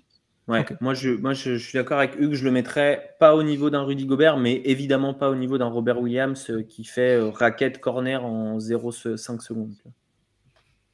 Mhm. Et sur la parenthèse pour le dribble vite fait, euh, c'est peut-être son plus gros point faible. Effectivement, c'est ce qui a été le plus mis en avant, c'est que c'est pas un joueur qui va euh, faire euh, step back et ce serait inquiétant sinon, enfin ce serait n'importe quoi. Mais euh, oui, tu vas le voir prendre des, des rebonds, remonter en transition, dégainer à trois points si c'est ouvert, ça il le fait sans aucun problème. Et après sur short roll, euh, il aime pas qu'on attaque son dribble, mais il peut partir main droite, il a un spin move. Euh, pour revenir et euh, il peut faire un, il a vraiment un spin move maîtrisé comme Evan Mobley terminer main gauche déjà, terminer main droite, et il peut changer de main pendant son dribble un minimum. Donc ça va être plus un mec que tu vas optimiser sur du roll pop, et si jamais tu sautes sur le closeout en pop, il peut poser un peu le ballon, soit les finir au cercle, soit utiliser un décalage pour trouver une bonne passe parce que c'est un bon passeur qui comprend bien le jeu. C'est comme en- ça que tu l'utilises. Et en complément, tu l'utilises aussi en transition complètement. Tu lui, tu lui dis euh, main libre, euh, quand tu prends un rebond, que tu as une ligne devant toi, remonte le ballon parce que tu es une menace à, à partir de 8 de 8-9 mètres, tu es une menace en, en pull-up, en transition. Euh, Il y a une stat hyper intéressante où il est, il, il est vachement plus efficace euh, euh, sur les trois points en transition que sur demi-terrain. Mm. Et, euh, et du coup, c'est déjà une menace en transition, en fait. Que ce, qu'il arrive après en trailer ou qu'il arrive avec le ballon. Et, euh, et je pense qu'au niveau du dribble, tu peux, tu peux largement lui demander de faire ça. Ce qui va encore, ce que disait Gaëtan tout à l'heure, c'est une équipe qui court beaucoup, qui aime bien courir. Euh, ça, ça va que euh, avantager ton efficacité offensive, puisque la transition, c'est une des phases les plus efficaces dans une attaque NBA, de toute façon. Je pense qu'on a fait le tour pour euh, Chet. On a Yes. fait le tour des questions. On a été, je crois, exhaustif. Pas forcément très concis, mais exhaustif. Donc, on va passer au prochain avec euh, le favori de Hugues, Paolo Banquero. D'ailleurs, je ne sais pas comment on dit, c'est Banquero, Banchero. S'il y a des Italiens dans le chat, dites-nous comment on dit. euh, Il y en a qui disent. Patrick Mahomes, hein, il paraît. je vois la référence. Euh, Hugues, tu nous fais encore euh, une présentation dont tu as le secret. Paolo Banquero, ton coup de cœur. Ouais. Euh, alors moi, effectivement, je dis banquero. Euh, pas du tout la bonne langue. Dramatique, dramatique. Euh, Paulo Banquero, c'est un, on est plus sur un profil un peu plus petit, beaucoup plus large. On est sur du 2,06, 113 kg, donc euh, il est plus large lui pour le coup qu'un pivot NBA. Un physique qui peut rappeler un peu Julius Randle si on veut être rapidement dans la comparaison. C'est un joueur qui euh, est arrivé à Duke dans une équipe comme d'habitude à Duke très jeune, mais qui a été le leader offensif immédiatement de l'équipe. Euh, il a pris 150 tirs de plus que le deuxième euh, joueur qui a pris le plus de tirs à Duke. Donc euh, vraiment, ça a été lui qui a été mis en avant. C'est un joueur qui va faire beaucoup de dommages en isolation. C'est un, mec, pour le coup, qui aime bien prendre le ballon et se créer, soit depuis la ligne à trois points, mais surtout depuis le poste haut, avec des isolations et des fondamentaux au niveau des pieds exceptionnels, des jab steps, moi qui me rappelle les grandes heures de Carmelo, entre autres. Un gars trop puissant pour la NCA, euh, qui a vraiment dominé physiquement. Il y a peut-être une question là-dessus au niveau NBA quand on va lui offrir une opposition euh, athlétique, euh, style Odianunobi, comment est-ce qu'il va gérer? Parce qu'on a vu un joueur qui pouvait être mis en défaut lorsqu'on lui mettait un gros tank dessus sur son dribble et qui avait tendance à beaucoup pull-up à mi-distance, ce qui n'est pas NBA moderne.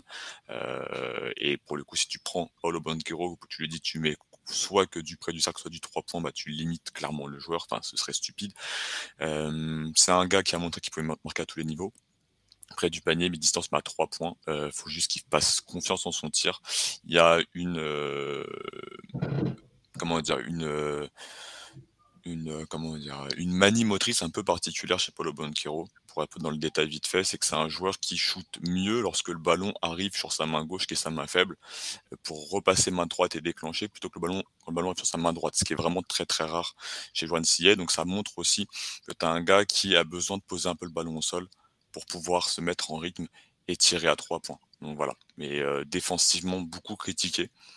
Parfois trop critiqué, je trouve, euh, par ESPN qui euh, a vraiment voulu faire sa tête de turc en mode il sait pas défendre, c'est un poulet. Il y a un manque de motivation évidente. Il y a un manque de latéralité par rapport aux extérieurs pour switcher, là on n'y est pas, c'est vrai.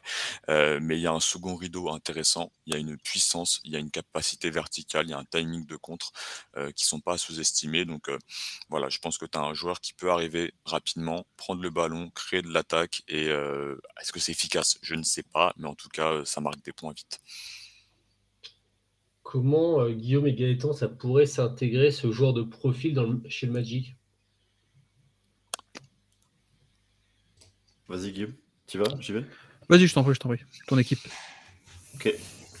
Bah, euh, moi, sur tout ce que tu as dit, Hugues, je pense que ça s'intègre pas, du coup. c'est euh, plutôt tout le contraire de, de ce, qu'on va rechercher, selon moi. Hein. c'est purement encore euh, mon avis. fan, habitant en France, j'ai aucun contact avec le management, mais, mais ouais, je pense que, je pense que ça s'intègre pas trop, quoi. Je pense justement on a déjà euh, trop de gars qui ont besoin de la balle, trop de gars qui posent des dribbles. Euh, on perd déjà euh, assez, de ballons comme ça en posant des dribbles. Alors si on continue à en perdre, ça réussit pas. Moi j'ai du mal à le voir. Après je le connais très peu. moi je vous parle de joueurs, même Chet à part lire un peu des articles et voir des vidéos, j'ai pas vu grand chose. Mais j'avoue que je me suis pas trop posé dessus, mais j'ai du mal à analyser. A contrario, je me suis plus intéressé à Jabari parce que ça en parlait aux US.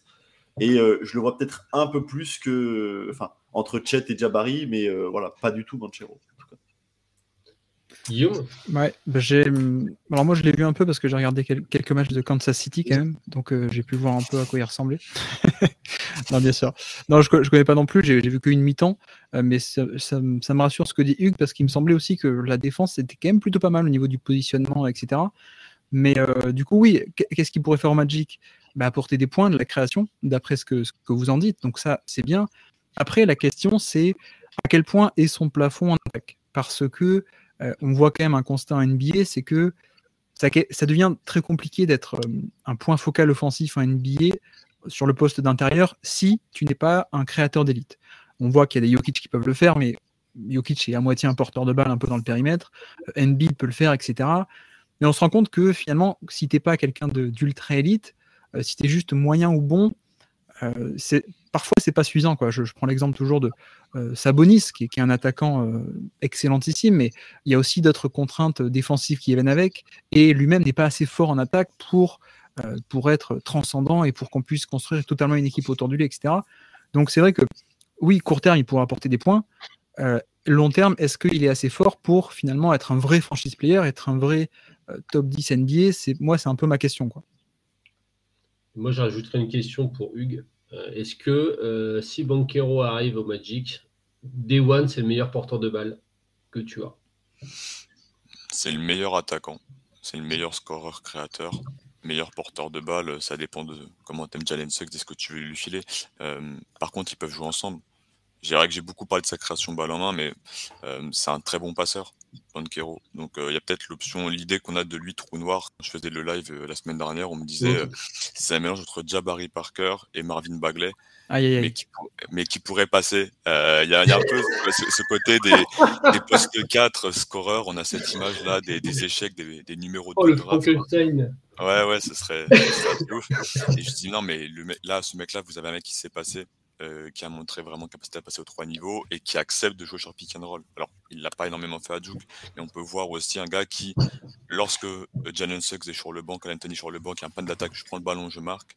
Et quand tu veux faire briller tes créateurs, et eh ben pas de souci, je te donne le ballon, pick and roll, je roll, je détruis tout. je peux popper peut-être à pick and pop. Et ça, c'est un point à travailler vu qu'il a 25% dans l'axe à 3 points sur pick and pop. Donc c'est qui est assez faible, mais à développer.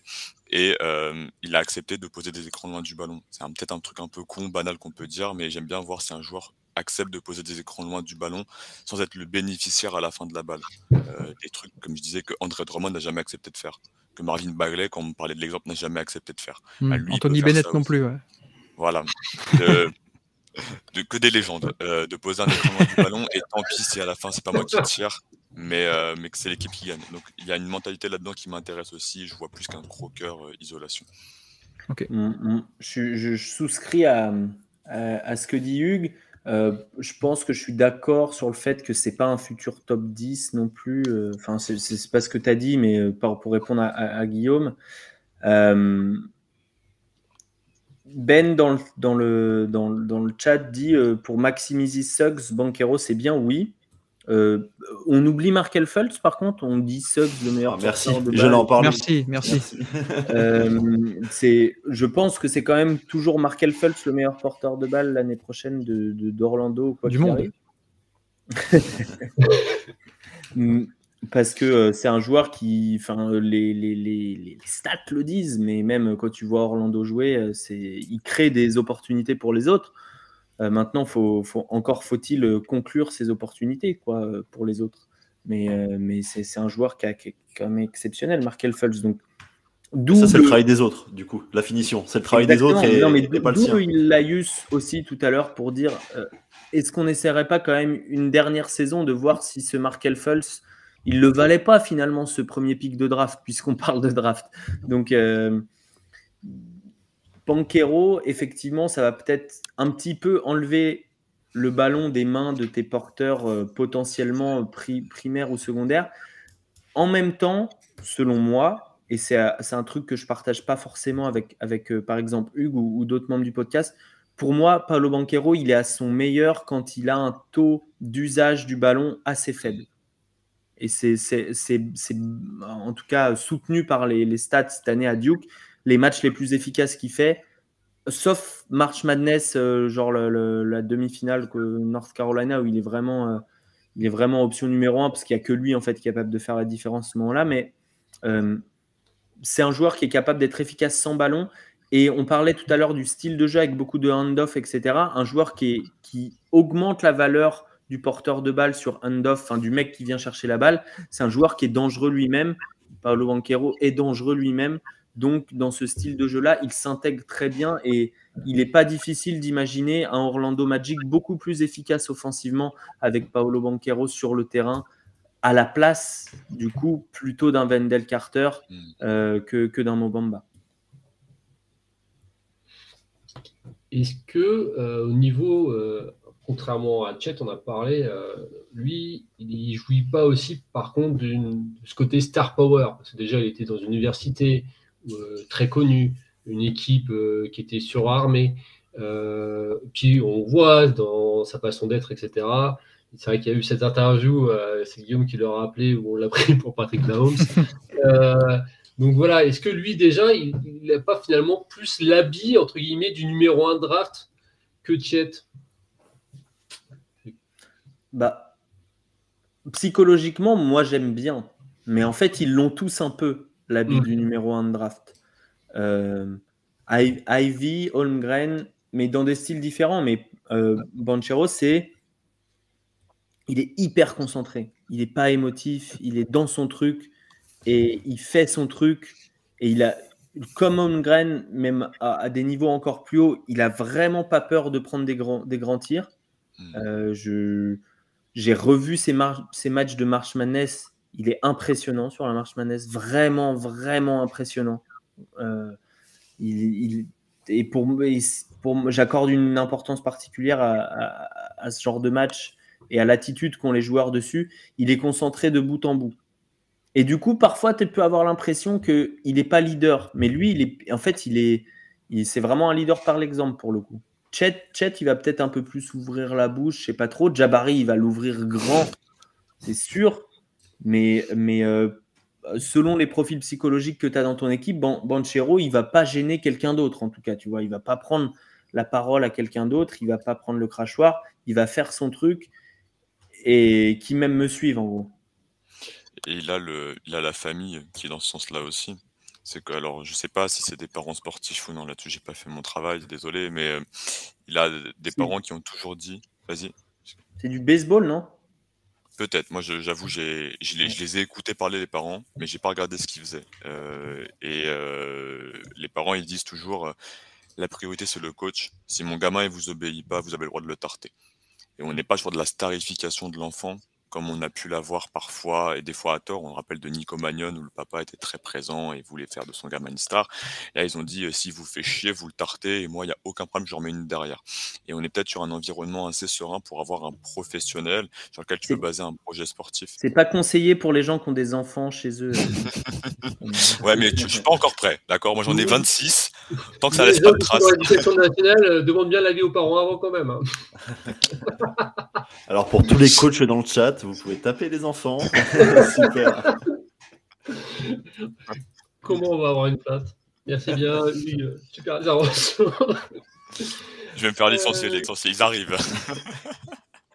Est-ce qu'il y a des questions sur Paolo euh, Ouais. pour, euh, ouais. Ouais, aussi. J'en- ai une, ouais. C'est le moment. J'ai entendu euh, une comparaison avec euh, Carmelo Anthony, je crois que c'est Hugues qui, qui a, qui a Mm. fait ça. Euh, du coup, tu le vois pas du tout comme première option d'attaque en NBA Hmm, Ça dépend, est-ce que ton équipe, elle va loin ou pas? Euh, Ok. Est-ce qu'il y a cette philosophie de euh, porteur de balle principal d'une équipe qui perd ou non? Euh, Il a beaucoup été comparé, euh, c'est Ben qui disait en début de saison, à Julius Randle, Knicks 2020-2021. Mhm. T'en penses ce que tu en veux derrière, les Knicks ils font quatrième à l'Est avec une, une équipe avec une philosophie de jeu comme ça. Et moi je le vois un peu plus passeur. Donc voilà, faut voir comment tu l'entoures, faut voir euh, ce que tu attends de lui ou pas. Je, je pense que tu peux construire autour de lui. Et est-ce que c'est vraiment un poste 3 ou c'est plutôt un poste 4 mobile du coup? Parce que Carmelo était quand même plutôt 3 quoi. Est-ce que Banchero il peut se décaler à, à ce point en 3 ou non c'est plutôt un, un 4 polyvalent? Pour moi, après, c'est ma philosophie. Je m'en fous d'où t'attaques. Ce qui m'intéresse, c'est qui tu défends. Euh, je vais te dire que les ailiers NBA, pour le contenir, il faut qu'ils soient quand même assez tankés. Euh, et je vais te dire que défensivement, je le mettrai toujours sur le moins bon porteur de balle adverse sur les postes d'ailier. Et Est-ce qu'il Si peut créer j'ai balle en main alors je veux dire? Ah oui, pour moi, il peut créer balle en Ok, main. Il peut faire moi, des pick and chaud. roll, il peut faire des, plein de trucs comme ça quoi. Ok. On l'a vu, euh, je- tu regardes euh, pick and roll, euh, Banquero, Mark Williams, tu vois un, un mec de, de, de 3 2 0 6 passer à un mec de 2-15 en olé hoop, par-dessus, par-dessous, passe direct, no look, etc. Donc c'est un passeur très sous-côté, effectivement. Ok, ok. Mm, mm. Oui, oui, c'est un, poste 4 plus euh, offensivement, mais, euh, mais qui peut avoir la balle en main. Donc, du coup, euh, du coup la, la comparaison avec Julius Randle là-dessus euh, a du sens. Euh, pour revenir à la comparaison que je, je m'étais fait la réflexion aussi assez tôt sur Carmelo, su- beaucoup sur le jab step et euh, Ouais. l'espèce de, de, de, de- de gestuel qui est très propre par ailleurs pour, pour Paolo. Euh, il faut pas, il faut remettre dans le contexte Carmelo Anthony 2003 euh, Syracuse. C'est un athlète extraordinaire Ouais. qu'on a sans doute jamais vu depuis sur ce poste-là et avec cette explosivité dans les petits espaces. Donc Hero s'approche, mais il n'est pas là. Bah, Carmelo, c'était surtout, euh, il commence un peu à perdre, mais il a jamais eu l'explosivité de, de détente, mais des appuis d'une légèreté et d'une explosivité incroyable. Quoi. Et Ban- Mhm. Banchero n'a pas ça, alors c'est ça? Euh, pas, pas- su- moins, D'accord. moins explosif sur les petits appuis. Par contre, il a, il a, il a euh, une puissance qui est euh, similaire, je pense. Ok. Et, euh, et il, Il a une très arme. bien. Ouais. Et il a une arme qui euh, développe sa puissance, c'est le spin move. Il spin move à, à droite ou à gauche dans n'importe quel sens. Et, euh, et quand il est en difficulté, il utilise ça et il- ça fonctionne très très bien. Il y a pas mal de questions de, sur le, le mix que ça pourrait donner entre euh, Jonathan Isaac et Paolo Banquero. Est-ce que c'est compatible ou pas? C'est surtout pas, pas du tout les Il y mêmes en a- profils. Il y en a un qui joue et un qui joue pas, c'est compatible. Mais euh, il y une place dans le, sur le terrain, du coup, c'est bon. Bah, c'est vrai qu'on n'en a pas parlé, mais Isaac, euh, enfin, c'est quand même un mec qui fait all defense, il me semble, euh, avant de se blesser, Mhm. et qui était devenu euh, enfin, vraiment élite de chez élite. Quoi. Donc en plus, c'est vrai qu'on a parlé de la paire euh, Carter et Wendell Carter et Mobamba, mais vient se rajouter aussi peut-être la problématique du, de Isaac, qui, est- qui était plutôt poste 4 euh, stretch, mais qui peut, c'est vrai, peut jouer poste 3. Donc, euh, Ouais, bah après, moi, ça me choquerait pas de voir Banquero et Isaac en même temps sur euh, un peu un, un mode de, de Cleveland avec des grands, grands line-up. Oui. Tu sais, euh, plus avec euh, quelqu'un qui est très fort au sol avec Banquero, avec quelqu'un qui est plus sur la longueur avec euh, Isaac. Défensivement, ça peut être intéressant aussi. Et du coup, si tu joues avec Isaac en 3, tu peux peut-être jouer avec Wendell Carter en 5, tu vois. Et avec Cole Anthony sur le banc. Et Franz Wagner en deux, très bien. Avec Cole, avec Cole Anthony, il peut, il, peut, il peut être en 2 et, euh, sur quelques minutes, tu vois. Cole Anthony en 2 et Suggs en 1 ou Mar Markel Fultz en 1. À un moment donné, il faut des joueurs qui shootent sur le terrain quand même, tu vois. Je veux dire. Ma question, elle va un peu là-dessus, moi, du coup. C'était plus au, au niveau du shoot, du coup. Euh, on, on a bien vu, là, on en parlait là, il y a, au début, de se dire on a quand même une équipe euh, euh, top 5 euh, des pires au niveau du shoot externe.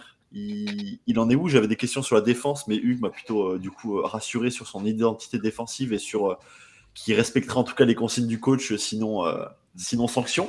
mais euh, c'était plus du coup au niveau du shoot externe. C'était un peu les, c'était un peu les points faibles que moi je lisais sur les, sur un peu sur les mocks là euh, US que, que je voyais quoi.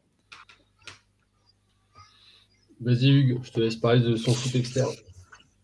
Ouais, euh, alors, il y a un. C'est quel type de shoot déjà qu'il prend C'est quel genre de shoot?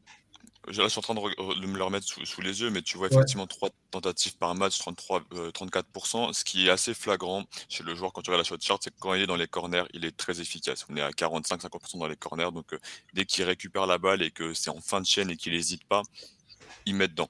Euh, quand tu es sur une situation pick and pop, donc là, dans, en plus dans l'axe, 26%. Pourquoi? Parce qu'il y a beaucoup d'hésitation. C'est un joueur qui est tenté par le drive.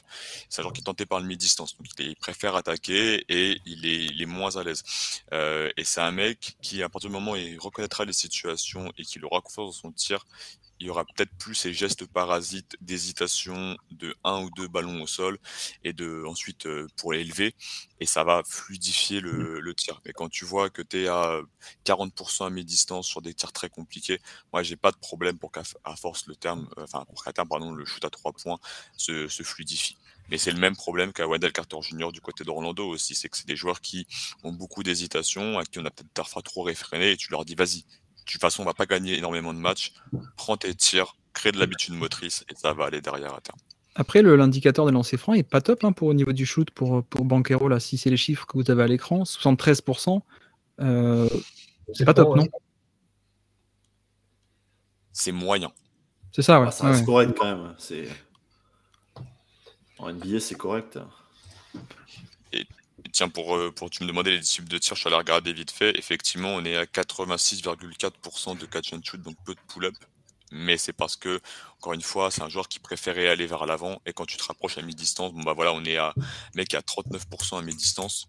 euh, et il est à 80% de tirs qui sont créés en pull-up.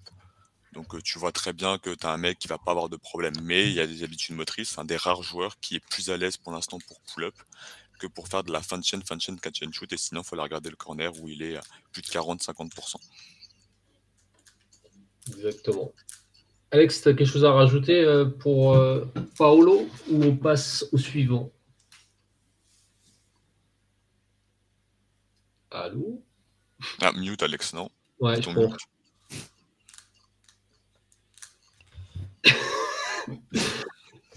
Non, on- Alex, on t'entend pas. hein, pour info. La censure. C'est le, c'est le boss qui est censuré carrément, ça c'est ça, c'est nous. C'est ça, c'est- l'autocensure. C'est Ouais, c'est- Euh, le syndicalisme, mon pote. On prend le pouvoir. Ça va être ça. Euh, on va passer quand même. euh, je rappelle euh, dans le chat, euh, ce n'est pas nous qui faisons les choix. hein, donc euh, ne dites pas, euh, je vous vois euh, vous exciter, dire non, il n'y a que Chet, il n'y a que Chet. On ne sait pas et personne ne sait. Donc on essaie de voir un petit peu tous les choix possibles. Euh, et encore une fois, on n'est pas décisionnaire du Magic, vous vous doutez bien, sinon on ne serait pas ici. Pas encore. Euh, Non, pas encore, ouais. Ils ont déjà commandé leur maillot. Hein. Moi, j'ai vu, le des problème. maillots, j'ai vu des maillots euh, Chet Holmgren 34 Magic euh, déjà fait là. Donc les gars, ils ont, ils ont lâché 120 balles. euh, ils Ouais. espèrent maintenant très très fort. Moi, moi, j'ai vu des maillots Mbappé Real, donc est-ce que ça vaut un truc? Bon, Je sais pas. on, on va, euh, on va se faire on va essayer d'être court. On va dire un quart d'heure sur, sur Jabari Smith quand même, parce que c'est un peu, on a l'impression, le favori des, Américains. en tout cas, c'est un peu le nom qui revient de, la part des, insiders. assez souvent, avec toute pincette qu'on va prendre à cette période-là, encore une fois. Hein. Mais, un 2 1 2 Ouais, ouais. Ah. Bah là aussi. donc, euh, Jabari Smith, euh, force, faiblesse. Hugues, tu es magnifique, tu continues. Oh, enfin, arrête, tu me fais rougir. Euh, Smith, c'est sensuel chez Envergure. Euh, Smith, on est sur un profil hybride intérieur 4-5, c'est la grande question. Est-ce que c'est un 4, est-ce que c'est un 5 défensivement, lui, à terme? Il y, a, débat. Euh, il fait petit pour un 5, non? Pardon? C'est ça, c'est la question. On est à 2m08 euh, pour à peu près 100 kg. La moyenne NBA, elle est à 2,11. C'est pas déconnant. On est sur un joueur qui, il y a 3 ans, était à 2m01. Donc on a une grosse on a une grosse évolution physique. La dernière fois, la première fois qu'on l'avait vu en U16 avec l'équipe américaine, il jouait ailier et on jouait plus poste 3 style Michael Bridges et maintenant il joue intérieur. Donc il y a un développement physique chez le joueur qui est assez impressionnant en assez peu de temps. On rappelle qu'il a un papa qui a joué alors à l'époque les ailiers forts pouvaient faire 125 kilos et, et 2 m 10 mais le papa de Jabari Smith a été ailier fort pivot pour des équipes style Toronto, etc. Donc un passif NBA. Donc je pense que le petit l'a bien bouffé euh, du poste bas à la maison. Il y a une formation de carrière. Il a joué à Auburn dans la SEC. C'est un gars qui s'est démarqué. Il n'était pas tendu aussi fort, je pense, cette année. Il s'est démarqué par sa création euh, de tir. Il a vraiment mis des pull-ups sur la tête de tout le monde euh, de toutes les distances à trois points, à mi-distance, poste haut. encore une fois, jab step. C'est un gars qui a une très grosse bouche il est très émotif, parfait pour euh, l'émotion de la jungle d'Auburn, qui est une ambiance explosive avec Bruce Pearl. Tout le monde crie, personne réfléchit, on adore, c'est vraiment une ambiance euh, NCA magnifique. Et euh, peut-être que ce qui plaît autant, c'est que le plancher a l'air très impressionnant. Tu te dis qu'un mec qui shoot aussi bien, il shootera bien en NBA, et de cette taille-là, ça, coûte très très cher. qui défensivement, alors voilà, il y avait peut-être avoir discordance avec Alex entre lui et moi. Moi, je crois pas en sa switchabilité personnellement. Et c'est la grosse question chez Jabari Smith qui fait peut-être autant sa valeur, c'est est-ce qu'il peut tenir des extérieurs au périmètre ou non? Est-ce qu'il peut protéger le cercle ou non? Pour moi, à terme, tu vas mettre de la masse dessus et avoir un pivot, parce que je trouve que c'est un très bon protecteur de cercle au niveau lycéen, il était excellent là-dessus. Et euh, je trouve que c'est difficile pour lui de faire les allers-retours. On a dit les glaces corner à corner, corner à corner. Pour moi, il y a un problème de rota des hanches, les fameuses rota hanches euh, envergure, et euh, qu'il faudra, suivre. et après, je pense que je peux, je filer la parole à Alex là-dessus. Peut-être le défaut majeur, c'est que c'est un joueur qui va pas au cercle. Et ça lui terre beaucoup reproché. C'est, il tire énormément, ok, mais quand tu mets du défi, est-ce qu'il peut poser le ballon et terminer au panier Il l'a très peu fait. Euh, offensivement, je pense qu'il est tellement fort sur le tir. Hmm. Et d'ailleurs, les, chiffres euh, sont tous lancés francs provoqués le prouvent. Il n'a même pas besoin d'aller au cercle pour provoquer des fautes. Donc le jour où il ira, il sera très très efficace. Il sera peut-être pas très beau à voir jouer. Il sera peut-être un peu chiant au niveau d'une attaque de mouvement, mais il sera très efficace. Et défensivement, je pense que je suis, en fait, je pense que je suis d'accord avec toi, mais juste on voit pas la même chose. Euh, pour moi, c'est un stopper de gros ailier. Pour moi, c'est potentiellement un stopper euh, de vrais de, vrais gros initiateurs euh, principaux. Et effectivement, il va pas faire l'essuie-glace parce qu'en fait, il va défendre l'option 1. Il va défendre le point of attack quand le point of attack est grand, tu vois. Quand quand c'est Giannis, c'est son plafond. Hein. Il va pas le défendre demain, Giannis. Hein. Mais, euh, mais quand c'est Giannis, quand c'est euh, euh, même, même Luca, tu vois, qui n'est pas, qui est pas vraiment dans, le, dans, dans, dans, la vivacité vers l'avant, mais qui est plus dans, le, dans la puissance et l'utilisation de la, du, du, reculoir. pour moi, Jabari Smith, ça va être ce joueur-là, défensivement. En tout cas, c'est la meilleure version de lui-même, ce serait ça. Et donc, ça a beaucoup de valeur. Mmh. Mais comme disait Guillaume tout à l'heure, un joueur qui n'est pas euh, un initiateur, euh, probablement balle en main offensivement, c'est difficile de le drafter tout en haut, en, 1. Mais, mais l'argument pour. En tout cas, il y a plus d'arguments pour le drafter lui par rapport au fit, par rapport au développement des joueurs sur les lignes extérieures, etc. Il y a plus d'arguments pour lui que pour Paolo, alors que Paolo a un plafond plus haut, je pense. il a moins de création balle en main, du genre porteur de balle et passing que Banquero, c'est ça? Bah, C'est un bon passeur, mais il ne sait pas dribbler, quoi. D'accord, D'accord. C'est plutôt le passeur euh, limite tête de raquette parfois, mais, mais pas, pas le créateur de pick and roll. Quoi. Il a fait du très bon en Hilo. Euh, il avait un gros pivot, il avait Kessler avec lui. Il a fait du bon en Hilo, il a fait du bon en lecture de, de prise à deux aussi, euh, qui arrivait parfois. mais, mais effectivement, il va pas jouer du pick and roll. Il y a le fantasme un peu Kevin Garnett. Il y a ce fantasme. Hein. Pour moi, il en est très très loin. Mais il y a ce fantasme-là. Après, Kevin Garnett, quand il arrive en NBA, il est, il est 3 plus. Plus Kevin Garnett de la fin, du coup. Mais... C'est marrant parce que là, là, tu le décris défensivement plutôt comme, comme un 3, quoi, du coup. Euh, tu parles de stopper, ailier, etc. Et bah, pourtant, en attaque, c'est plutôt 4, quoi, c'est ça mm. mm, mm. Voir limite pivot, ce que tu disais, Hugues. Limite, euh, à terme, si tu disais que ça serait limite un pivot, c'est ça Pour moi, c'est là-dessus que je le développe.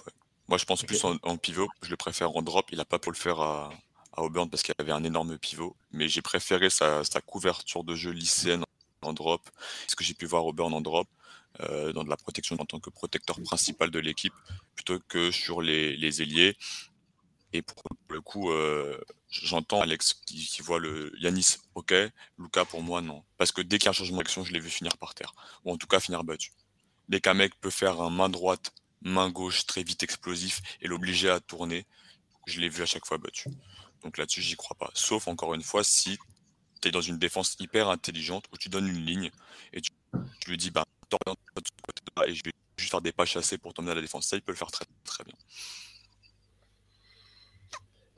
On voit, euh, alors justement, lui aussi, au niveau euh, du, charisme et de la psychologie, tu en as parlé un petit peu, Hugues. C'est le côté euh, grande bouche, on va dire ça comme ça. Voilà, pour être poli. Euh, mais alors, la grande bouche ne, fait pas forcément le leader. Hein, on est d'accord avec ça On peut se mettre d'accord sur ça Que c'est pas parce que quelqu'un parle tout le temps que c'est forcément un leader. Ça n'a rien à voir. Est-ce que justement il avait vraiment cette attitude tout le temps de leader numéro un? Alors, défensivement, oui. Enfin, en tout cas, on l'a vu souvent euh, se taper dans les mains, etc. Est-ce qu'il y avait ce côté un petit peu où je suis capable de, rassembler euh, l'équipe autour de moi quand ça tourne un peu moins bien? Il a mis les gros pull-up. Quand il y avait besoin d'un gros tir, il a pris les gros tirs. Mais après, il jouait avec des dégénérés, quoi. Euh, il jouait avec. Euh, comment il s'appelle euh, T'avais Jasper, t'avais Wendell Green, t'avais. Enfin, que des mecs fous. Et peut-être le, le mec posé de l'équipe qui était Allen Flanagan, il était blessé. C'était lui qui devait être normalement le, le patron euh, qui a fait trois ans, qui a été développé auprès de Coro de, de, Auburn, est blessé. Et Bruce Pearl est un malade mental aussi. Donc tu n'avais personne pour un peu calmer le jeu. Et au jeu de qui grille le plus fort, bah, Jabal Smith s'est mis là-dedans. Mais c'est pas que crier pour crier. Euh, genre, il crie. Là où il, fait, il, fait, des vrais efforts. Genre, euh, un handoff, par exemple, bah, si tu le mets contre le Magic, il peut être très chiant. Parce que sur handoff, il a des bras longs, très agressifs pour attaquer le ballon. Il se jette sur la balle derrière, il casse ça. Donc euh, tu peux vraiment l'utiliser en blitz, blitz, blitz et mettre de la pression. Et ça, il le fera très bien. Donc euh, agressif dans le vocal, mais agressif dans son basket aussi, défensivement. Il y a combien d'envergure du coup, euh, Smith? Je te hmm. dis ça. Je te dis ça. Attends, attends, je vais, chercher, mais j'ai une question pour, euh, pour Gaëtan. Euh, je, te dis sur les matchs, c'était difficile à voir, mais qui, c'est qui le leader de vestiaire au Magic? C'est quoi les personnalités qu'il y a? Est-ce qu'il y a que des personnalités justement un peu euh, de suiveurs? Et dans ce cas-là, Jabari Smith irait très bien parce que la complémentarité psychologique, c'est quelque chose qui est important. Vestiaire, moi, je, pour les, retours là, que j'ai lus, tu as Robin Lopez qui apporte beaucoup qui apporte beaucoup, euh, expérience, euh, un, peu grande gueule, pareil, qui, apporte beaucoup.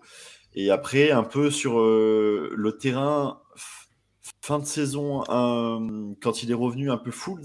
Et après, euh, Cole Anthony, après, est-ce que c'est est-ce que un bon leader? Ça, c'est c'est encore autre chose, mais mais en tout cas, c'est lui que que moi j'ai ressenti leader quoi sur et un peu Terence Ross aussi. Terence Ross, euh, quand il rentre, euh, c'est lui qui impose euh, sur le terrain, quoi. Il impose, il parle tout le temps, il parle tout le temps aux gars, il les replace défensivement, il les replace offensivement. Enfin, même s'il devrait se parler peut-être à lui défensivement, mais ça c'est encore un autre débat. Mais Mais voilà, c'est c'est un peu les gars que moi j'ai repérés quoi. Après, sinon plus des plus des profils suiveurs. Donc comme tu dis, peut-être que ça peut ça peut matcher. Alors, selon les sources, c'est plutôt vers du 2-15 en wingspan, ce que j'ai ce que j'ai vu. hein. C'est ce que j'ai mis en scouting report aussi. Ouais, mais C'est De 15 One. d'envergure. Ouais. c'est ce que j'avais noté. Ouais. C'est quoi en pied du coup? J'ai Mon cerveau est formaté par Draft one. donc c'est pas, c'est pas mal, mais c'est pas. euh, C'est pas. c'est euh, c'est mo- c'est moins que c'est moins que Chet évidemment et Paolo c'est c'est à peu près similaire je crois. On en a pas reparlé? Euh... Chet, il a combien? Il monte ju- jusqu'à 2,30 ou, ou pas? Non. Non? Il n'y a pas des très longs bras Chet. hein. Ok. Je crois qu'il a j'ai de tête il a 7,5 donc 2,25 peut-être. Ok, ça marche. Euh, C'est pas mal. peut-être. Fin de la parenthèse. Ouais, Et c'est pas un Mobamba qui est. C'est bien, il a, est à il, a 9-9. des- il, a, il a un vrai long coup pour rentrer dans les détails. Ah, il a un vrai spécial- long la coup. spéciale envergure, ça, le long coup. et des, et des épaules basses, donc le standing reach est pas fou, par exemple, par rapport à un joueur qui est à peu près à sa taille, mais qui a les épaules hautes comme Mark Williams, qui lui, un standing reach est à 2 2,98, 2,97. Ouais, il est à 7 cm du panier. Donc il fait ça, il marque. Et moi, j'avais une question aussi euh, au niveau du. Parce que vous avez parlé de Ban- Banquero un peu et que apparemment Jabari Smith fait du pull-up. Euh, lequel des deux est meilleur en pull-up et en jump shot de manière un peu générale? Ah, Jabari, Jabari, Jabari. Meilleur shooter. Ouais, c'est- peut-être des trois, quand même, là dont, dont on a parlé, le meilleur shooter D'accord. Sans dire trop de bêtises, je pense que c'est en tout cas le plus naturel, c'est ce que Alan En fait, disait. il a, il a des, des- déjà il a des chiffres euh, abs- très bons par rapport à la qualité des tirs qu'il prenait. C'est-à-dire qu'il a 42% à 3 points sur 5 tentatives et demie, mais c'est pas des pas des 3 points tranquillou euh, euh, PJ Tucker playoff quoi. C'est Hmm. c'est des 3 points durs, euh, rarement en rythme presque, euh, parfois après mouvement, et en fait euh, souvent contesté ou semi-contesté quoi. Et, à, mi-distance c'est pareil, c'est on, arrive sur sur des pourcentages qui sont moyens hein, en termes d'efficacité pure. Si tu peux, fais que des mathématiques, il est à 40 et quelques pourcents à mi-distance. Mais par contre, il a une main dans la tête tout le temps. Et en fait, il a, il, il- il a un shoot très haut, très équilibré. Il est capable de. Il a un fade away qui est extraordinaire, qui, fait que c'est quasiment incontrable. Et du coup, pour, pour mettre des mauvais shoots, en fait, c'est un bad shot maker. euh, C'est le meilleur bad shot maker de ces drafts de très loin. J'avoue que je suis un peu, euh, j'ai un peu peur, je suis un peu traumatisé quand, quand on me dit euh, un joueur d'isolation euh, qui met des pull-ups compliqués, qui s'appelle Jabari. Euh, j'ai un peu ce traumatisme, moi. Mais du coup, euh, non, mais au-delà de la blague, vraie question derrière, comment est-ce que vous jugez son côté un peu cérébral, son, euh, ses lectures de jeu et sa capacité voilà, à appréhender le jeu et à, dans le moment, quoi, parce que le, coup de Jabari Parker, c'est un peu ça qui, qui manquait finalement. Comment est-ce que Jabari Smith, lui, se, se débrouille de ce côté-là et quel est son potentiel en, sur le, le jeu cérébral? Défensivement, moi je le trouvais un peu flemmard, loin du ballon.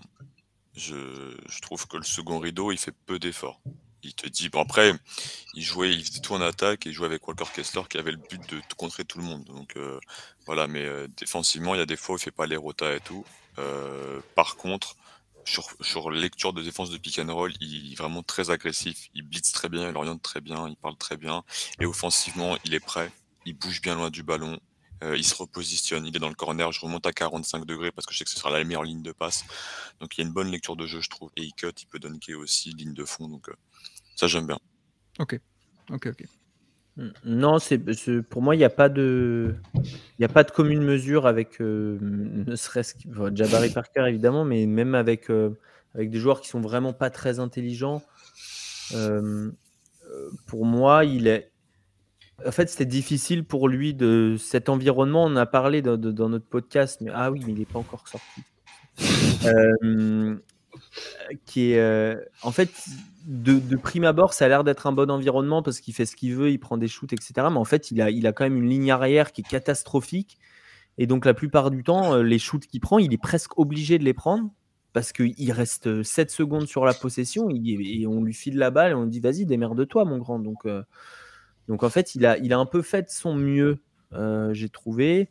Et... Sur le côté altruisme et, et- et servir le shooter ouvert, est-ce qu'il le fait ou est-ce qu'il est plutôt réticent euh, parfois euh de, de- je, je vais demander à Hugues qui a vu plus de matchs euh, que moi, mais moi, sur ce que j'ai vu, il n'y avait pas de réticence à partager le ballon. Non, pour moi, il n'y a pas de problème à partager la gonfle, mais comme tu dis, c'est un peu la, la meilleure menace. Donc, euh, à, la fin, à la fin, la balle, elle lui revient. Et euh, il aime bien provoquer de la faute. Donc, aussi, s'il se dit qu'il n'y a pas d'option, bah, je balance les bras. Et euh, je saute, je balance les bras et euh, je vais te faire tomber des fautes à mi-distance. Donc, euh, ça reste toujours une bonne option. Et, et en NBA, il devrait avoir des coups de lancer là-dessus. Donc, Ok, ok. Une question juste. Niveau potentiel, c'est le meilleur attaquant des trois? Non, pas pour moi. Je pense aussi que c'est Banchero, mais, mais euh, tout le monde n'est pas d'accord dans notre équipe là-dessus, pour le coup. Manu l'aime beaucoup. Manu pense qu'il peut créer plus un ballon en main, par exemple. Qu'il peut, peut Après, c'est vrai, diversifier sa tir. c'est vrai que si tu lui donnes un handle, mais enfin, tu vois, si tu lui donnes, mais admettons le meilleur scénario, le, le handle, la progression au handle de Paul George, et, et ben du coup, euh, oui, il est hyper fort, quoi. Enfin, c'est une première option, mais, euh, mais c'est un scénario qu'on n'a pas le droit de faire entrer dans les probables parce que c'est, ça arrive à moins d'un pour cent des joueurs. Ouais, puis Markel Fultz, si tu lui donnes un jump shot, euh, c'est Markel Fultz. Quoi. Tu préfères, de- tu préfères euh, dire que si tu donnes un shoot à un joueur plutôt qu'un dribble, moi je trouve. Euh, Je sais bah, pas si d'ailleurs ma connexion elle est bonne ou pas. Ouais, ouais, ouais. Mhm. Je vois, je vois ce que tu veux dire. Euh, je sais pas. Euh, que- que- qu'en pense, euh, euh, je sais pas, qu'en pense Guillaume? De, de ça Est-ce qu'il est plus facile de pro Est-ce que tu as vu plus de progression sur le tir ou sur le dribble? Moi, De manière Moi, générale, euh, ouais, moi je pense que c'est plus facile d'enseigner le dribble quand même, mais bah, disons qu'après, tu as l'exemple, par exemple, de, en ce moment là, de Jalen Brown.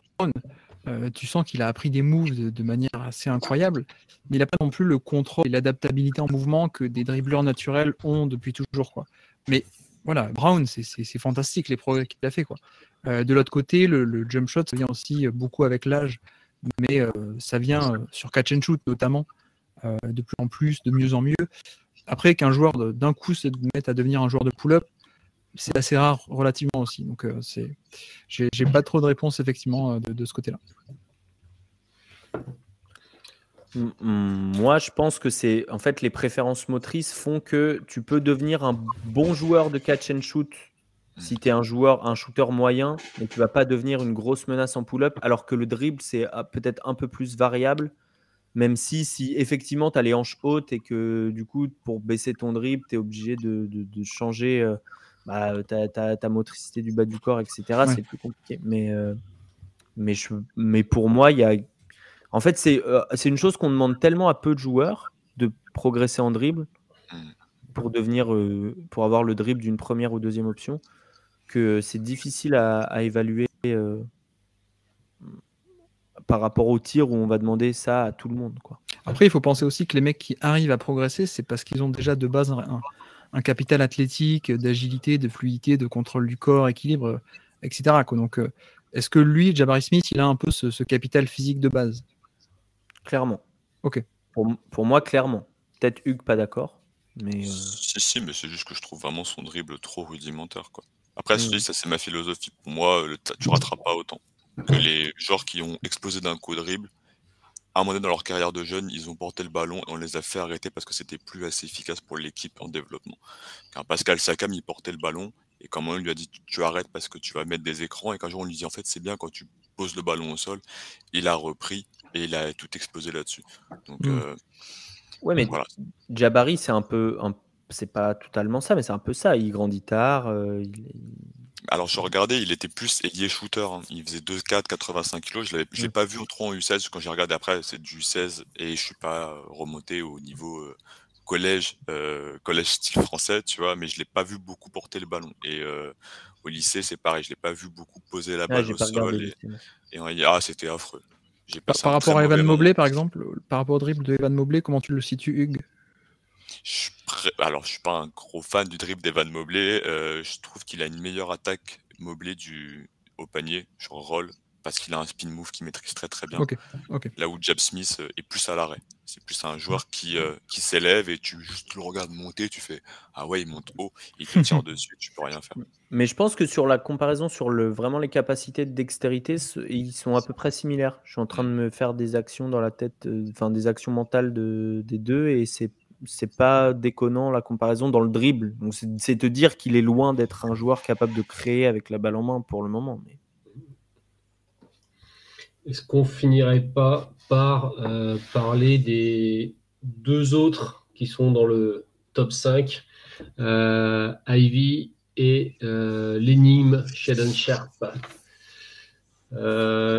Surtout Shadow Sharp, je pense qu'il intrigue beaucoup parce que effectivement personne l'a vu jouer. Il a commis à Kentucky, mais il n'a pas pu jouer, pas voulu jouer.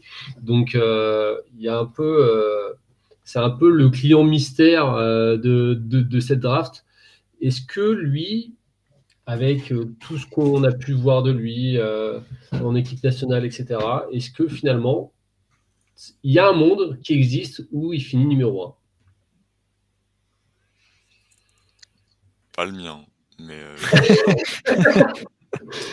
mais parce que moi, moi, je suis un, je suis un frileux. Euh, si un GM, ce qu'Alex dit, il le dit très bien, si un GM le voit, que les capacités athlétiques, que les capacités de tir et que le, surtout la mentalité du jeune homme te font dire qu'il n'y a pas mieux pour reconstruire ton projet sportif, bah t'y vas. Mais euh, là, ça implique trop de, de privé avec un GM. Donc sur les, sur les qualités athlétiques, on pense qu'on peut être convaincu. Sur les capacités de scoring et le corps, oui. Euh, si Rolando cherche un créateur balle en main, en tout cas un créateur collectif, une première option d'attaque qui peut initier du jeu, je suis pas sûr que j'aille sur lui. Pour moi, c'est un gros point faible, notamment sur le, voilà, le, le dribble euh, et la, la capacité d'aller vers l'avant là-dessus. Mais, euh, mais c'est un joueur pour le coup que moi je maîtrise vraiment très très peu, trop peu. Hmm. C'est difficile pour nous d'en parler. Euh, on a vu peu de matchs. Euh, même ceux qui en ont vu beaucoup, ils en ont vu peu. Donc, mmh. Donc oui, euh, effectivement, sur ce qu'on a vu, c'est ça. Après, tu as des, des, des, des, retours de cette année à l'entraînement à Kentucky où il y avait du passing en progression selon les personnes qui étaient là-bas, etc. C'était pas nous. Euh, et, euh... Après, les personnes qui étaient là-bas étaient a priori plutôt euh, favorables à Kentucky. Hein. A priori, c'était sur le campus. Ah. Que... il y avait Mike bah, Schmitz quand même. Il y avait Mike Schmitz. Ah, d'accord. Qui, okay. okay. qui, est favorable à Portland maintenant, mais, euh, mais pas, pas forcément à Kentucky. Mais okay. euh, ouais, c'est Mike Schmitz qui écrit. euh, voilà. C'est en plus c'est en libre accès pour le coup sur le site d'ESPN. Il n'y a pas beaucoup de choses en libre accès intéressantes, mais il y a ça.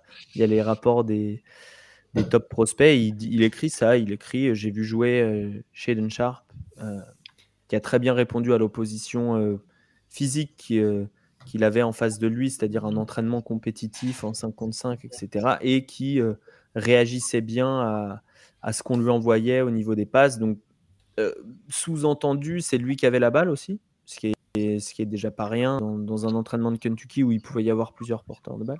Et. euh, et euh, voilà, il, il, il, évidemment, Schmitz l'a vu jouer plusieurs fois depuis de nombreuses années et il voyait une progression de ce côté-là.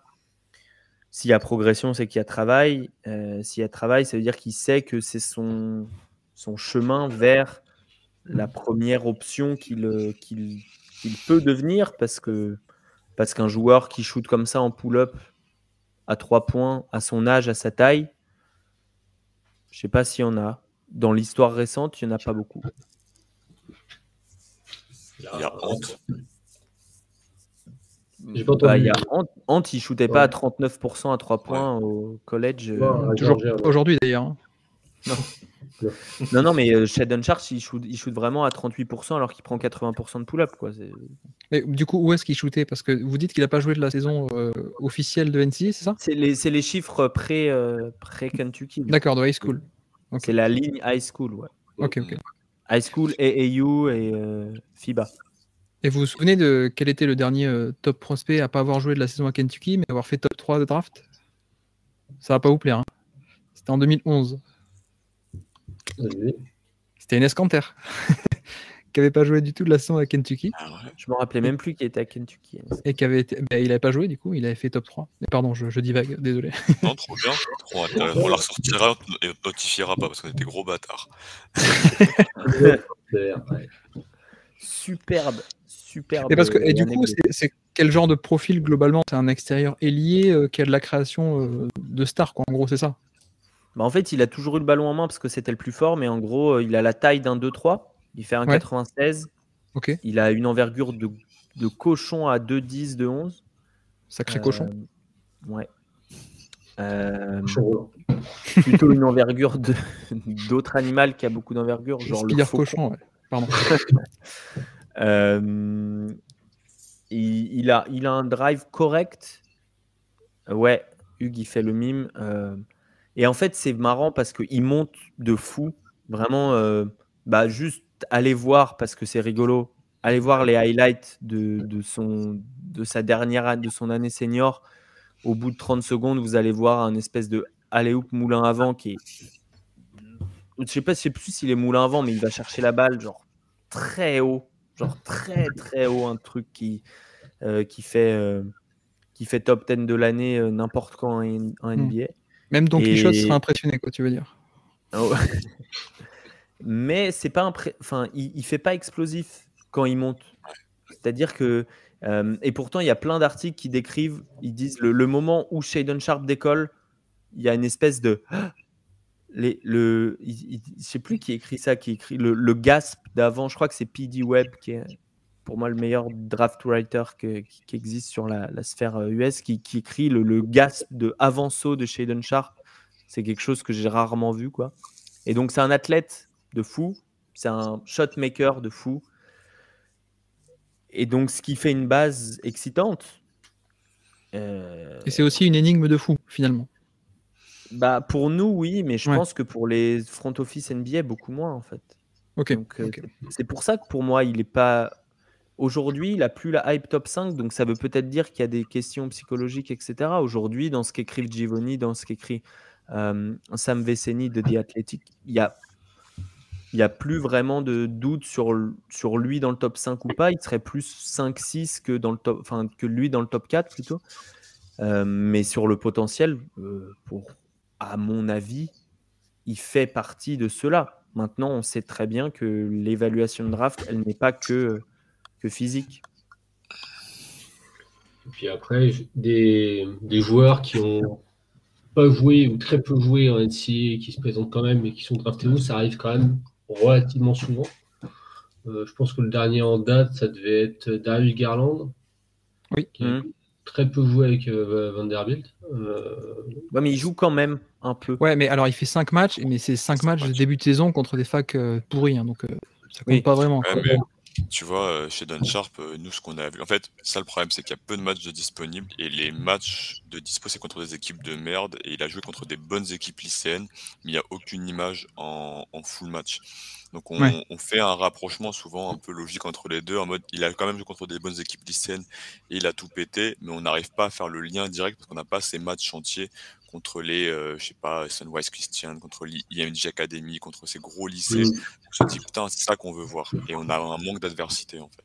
Non, mais c'est déjà que la NCAA, c'est c'est pas forcément un échantillon toujours fiable pour évaluer des prospects parce que c'est pas parfait par rapport à la NBA, mais c'est vrai qu'il y a toujours encore plus un mystère sur des joueurs que tu vois pas jouer. C'est un peu, un peu terrible.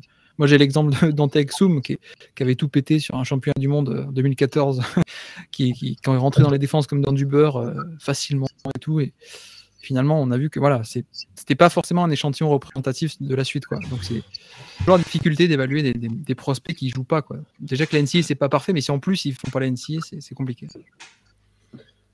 Après, je vous propose qu'on enchaîne directement sur, euh, sur Ivy, à part s'il y a d'autres questions sur Sharp. Mais encore une fois, vous comme vous l'avez compris, on n'a pas énormément d'infos. Enfin, vu qu'on l'a Mm. Bah après, ce serait bien de la donner le. le- le- Enfin, il n'y a, il y a pas de, de- de- de bruit juste pour euh, Gaëtan. Il n'y a pas de bruit euh, Sharp ou Ivy euh, à Orlando? Non. Ils, ils les ont workout, ils les ont vus, ils les ont. Euh, il me semble qu'il y a un workout qui a été fait avec Ivy, mais pas de nouvelles sur Sharp. Je, je suis presque sûr euh, Ivy, j'ai vu passer le truc, mais Sharp, euh, je sais pas. Aujourd'hui. Aujourd'hui, c'était? Ouais. Ok. Bon, bah, tu vois, j'avais j'avais la bonne info. Mais euh, euh, Sharp, je sais pas. Ah, Lucho dit dans le chat non. Donc, euh, je pense que il est aussi bien informé. Donc, du coup, euh, on va enchaîner sur euh, Ivy un petit peu quand même ou on passe à autre chose, Alex? Bah, C'est toi qui décides, mais après Ivy, on en a parlé vite fait. Ouais, on a déjà début, parlé, euh, il, il commence à être un peu tard. Donc, Euh, on va bah, enchaîner. On va, on va terminer, je pense, sur euh, les choix du second tour. En plus, c'est des choix quand même assez intéressants. Il, peut y avoir des joueurs intéressants à ce niveau-là. 32-35. Est-ce Mm. que, euh, Gaëtan, je vais te lancer sur ça. C'est quoi le projet pour euh, ces pics-là C'est les garder? C'est tran- transférer? Est-ce qu'il y a eu des infos qui ont circulé de la part de Jolamon Moi, ce que j'ai lu, après, c'est pas John Hammond l'info pure, mais les deux sont transférables. Mhm. Et euh, parce qu'il y a des packs, il y a, il y a des packs à faire, euh, notamment avec Tyros. euh, il y a, enfin, les deux sont transférables. Après, euh, j'ai pas d'infos pures de ce qu'on va faire de ça. hein. Je peux pas là-dessus. Et, les, et les fans, accueillir trois rookies, ça poserait un problème ou pas? Parce que je sais que Ouais. vous êtes dans le Trois, trois, c'est trop. 3, c'est trop. Pour, pour moi, 3 c'est trop. Dans l'idéal, tu, euh, tu enfin, après tu, tu vois selon la draft, mais dans l'idéal, tu mets euh, tu mets Tyros avec euh, le 32 et tu gardes le 35 quoi. Ou alors euh, tu mets Tyros 32 35 et tu montes euh, je sais pas je sais pas qui est en fin de premier tour, mais si t'as vraiment un joueur intéressant, tu remontes le premier tour et euh, 26 27, enfin tu vois un truc de toute façon, il faut qu'on l'échange. Tyros, il partira sin- sans rien à la fin de saison. Donc, je pense qu'il il nous faut deux rookies sûrs et qu'on puisse, et qu'on puisse virer un ou deux joueurs. ouais. Et ce serait quoi le profil que vous rechercheriez Plutôt des shooters, j'imagine? Du shoot, un Ouais. sniper. Sniper. Je sais Peu pas, importe le poste, un sniper. je sais pas, Guillaume, pour toi, c'est qui qui a de la valeur à, à ce niveau-là de la draft? Je- Pas, je pas sais- des noms, mais des profils, tu vois. Ah, d'accord, je croyais que tu je croyais que tu essayais de me piéger sur des noms que je connaissais pas. Alors, je je t'ex- je t'explique, moi, les, les- je connais pas la draft cette année, donc moi j'ai l'impression de lire des noms de, de Regen sur Football Manager. mais- Euh, non, bah, en fait, c'est toujours un peu le même principe. C'est vu le, le taux de réussite, tu vas chercher le, le meilleur profil possible. Et, euh, et en, en l'occurrence, euh, dans ces zones-là, on, on se rend compte que c'est toujours un peu des, des profils role-players qui, qui passent un peu sous les radars, où tu as envie de, dire euh, euh, je, vais, prendre un, voilà, des Kevin Porter Jr., ce genre de, de- joueurs à potentiel qui sont tombés. Finalement, il y a aussi pas mal de valeur à aller chercher de- des role-players, même qui, qui va te faire 20 minutes, 20 minutes par match euh, dans, sur 3 ans. Quoi. Pas... Déjà, ça serait une bonne valeur. D'avoir un joueur de rotation à, à cet endroit-là, c'est déjà une réussite au niveau du pic. Ça, il faut aussi en avoir conscience. Les gens disent le coréen dans le chat. Ça va pas ou quoi? Yoon Jung-lee. ils, ils se sont, ils sont fait, ils sont fait embrigader par Ben, qui est fan de Yu Jung Lee. Mais en vrai, ça se défend. hein. Oui, bien sûr. C'est un, c'est un Ouais, vrai ouais. shooter. Un vrai Il a annoncé spécialiste. où du coup? Il a annoncé euh, euh, quel, euh, quel rang lui? Le, le, le range habituel, on va te donner le Ouais. râteau, on va te donner le 30 undrafted, le 25 undrafted. C'est euh, c'est Ouais. un grand shooter qui, qui bouge très très bien, qui se retourne très très vite, qui, dé, qui dégaine de partout, qui a pas grand chose d'autre en magasin, mais c'est un pyromane. Donc euh, ça, peut, ça peut être dans ce Ouais. mood, tu veux du shoot. euh, voilà, si tu veux du mouvement loin du ballon, des floppies et tout, il peut être là-dedans. Moi, je pense qu'il vaudrait mieux prendre des shooters sur, ce, sur ces pics-là. Euh, parce que déjà que Wendell Carter et Mobamba ne shootent pas, alors en plus quand il y aura Russell Westbrook, il va falloir du shoot autour. Quoi. Salaud. va. Pour le coup, il n'y a, il y a pas d'énormes shooters. euh, Il y a Killan Grady, que j'aime Ouais, beaucoup sur les a- posteliers, qui joue Ouais. très bien. qui- Kentucky. Hu- Hugo Besson. Oh, bébé. Pardon. Hugo, Hugo Besson, dans cette, euh, dans ce range-là. Pour être au plus près de l'info, il y a Gabe Dubois qui a fait un, un workout euh, hier. Ouais, de Michigan. Donc, euh, voilà, Gabe Dubois de Michigan State, Elias Souyendi, expérimenté, des longs bras, Hmm. bonne mentalité. Ouais, c'est une bonne idée. Euh, voilà, il a, il a workout hier avec Orlando. Ouais, Gabe Brown était dans le, dans le. J'ai fait un article sur les potentiels styles euh, 3D et Gabe Brown avait le profil statistique, en tout cas, de, de, de ces joueurs qui, euh, réussissent à se tirer des, des rôles de rotation NBA à- alors qu'ils sont choisis un peu plus loin à la draft généralement. Ok. Bonne Est-ce que, euh, est-ce que Amil Jefferson se présente à la draft ou il va encore rester à Duke pour une 20e année? Non, il, est, il ouais, est il, a, il a re-signé pour son année super super senior. D'accord, ok. Parce que je crois qu'il Il faisait est la course avec Perry Ellis aussi. Donc. Il est, il est devenu coach pour le coup. euh, Il est, dans, il est un des, euh, comment dire, un des premiers assistants l'année prochaine de, de John Cheyer. D'accord, Ouais, d'accord. c'est vrai. C'est vrai, c'est vrai. Euh, oui, on nous dit euh, Christian Brown dans le chat, s'il descend en 32, et que tu peux le prendre en 32. euh, Athlétique, shoot, euh, vient de Kansas. Bon, c'est pas grave. Euh, Oh, ils sont champions. Ils sont champions, monsieur. Big 12. non, mais en- plus, ils vont se spécialiser du coup dans les ailiers longs, fins et blancs, quoi. Genre Franz Wagner. Grave. Est-ce qu'on serait pas l'équipe avec le plus de blancs en NBA hein, à la fin Je sais pas, mais Christian se Brown, en regarde. tout cas, il est... c'est un, c'est un bon joueur. En tout cas, vous êtes l'équipe avec la rivalité la, la plus euh, what the fuck de NBA, puisqu'il y a la rivalité Luka Doncic, euh, Mo Wagner. Ça, je l'ai pas vu arriver. la rival- rivalité superstar role player, je... très surpris. Et sinon, Ouais, euh, ouais. les gars, je, lance l'invite, vous venez sur Discord et on a fait une liste de tous les de tous les sous Il y a un mec qui m'a demandé pour les Hawks, j'en ai lancé 25. Donc vous allez là-dessus, sur envergure- envergure.co et vous regardez les 25 noms que j'ai filés et vous faites votre marché. Tiens, Hugues, on te demande ton avis sur euh, Roddy. Ah David bah, Roddy. David Roddy, euh, c'est un c'est un mètre cube. C'est un intérieur qui a joué euh, aux Rams de Colorado State, euh, qui fait tout très bien avec un peu de tir. Et je pense que l'info elle est demandée parce que monsieur a, a workout il y a 4 jours avec le Magic. Hmm. Donc, Après, euh, euh, Roddy, pour, pour compléter, pour moi, c'est vraiment le genre de joueur qui se fait drafter dans une équipe qui fonctionne déjà bien mm, et qui a besoin de role player euh, à court terme pour, pour aller donner quelques minutes en saison régulière puis en playoff. Lakers ou les Nets, quoi. bah, faut être intelligent aussi. Donc, enfin. Non mais euh, Roddy il a, il a mal mesuré au combine, donc euh, je pense que là il sait vraiment, il va faire le tour. Euh, Roddy, tu l'as vu au workout dans, moi je l'ai vu au workout dans- déjà dans une quinzaine, vingtaine d'équipes, donc euh, c'est qu'il a vraiment pas dû avoir des bons, Mm. des bonnes infos au combine et qu'il essaie désespérément de trouver son spot. Après, moi, je, moi, je l'aime bien. hein. Pour Mm. moi, euh, je, le draft facile entre 25 et 30 si, euh, si j'ai besoin de ce profil-là. euh. je sais que c'est un joueur qui va, qui va être utile sur un parquet. quoi.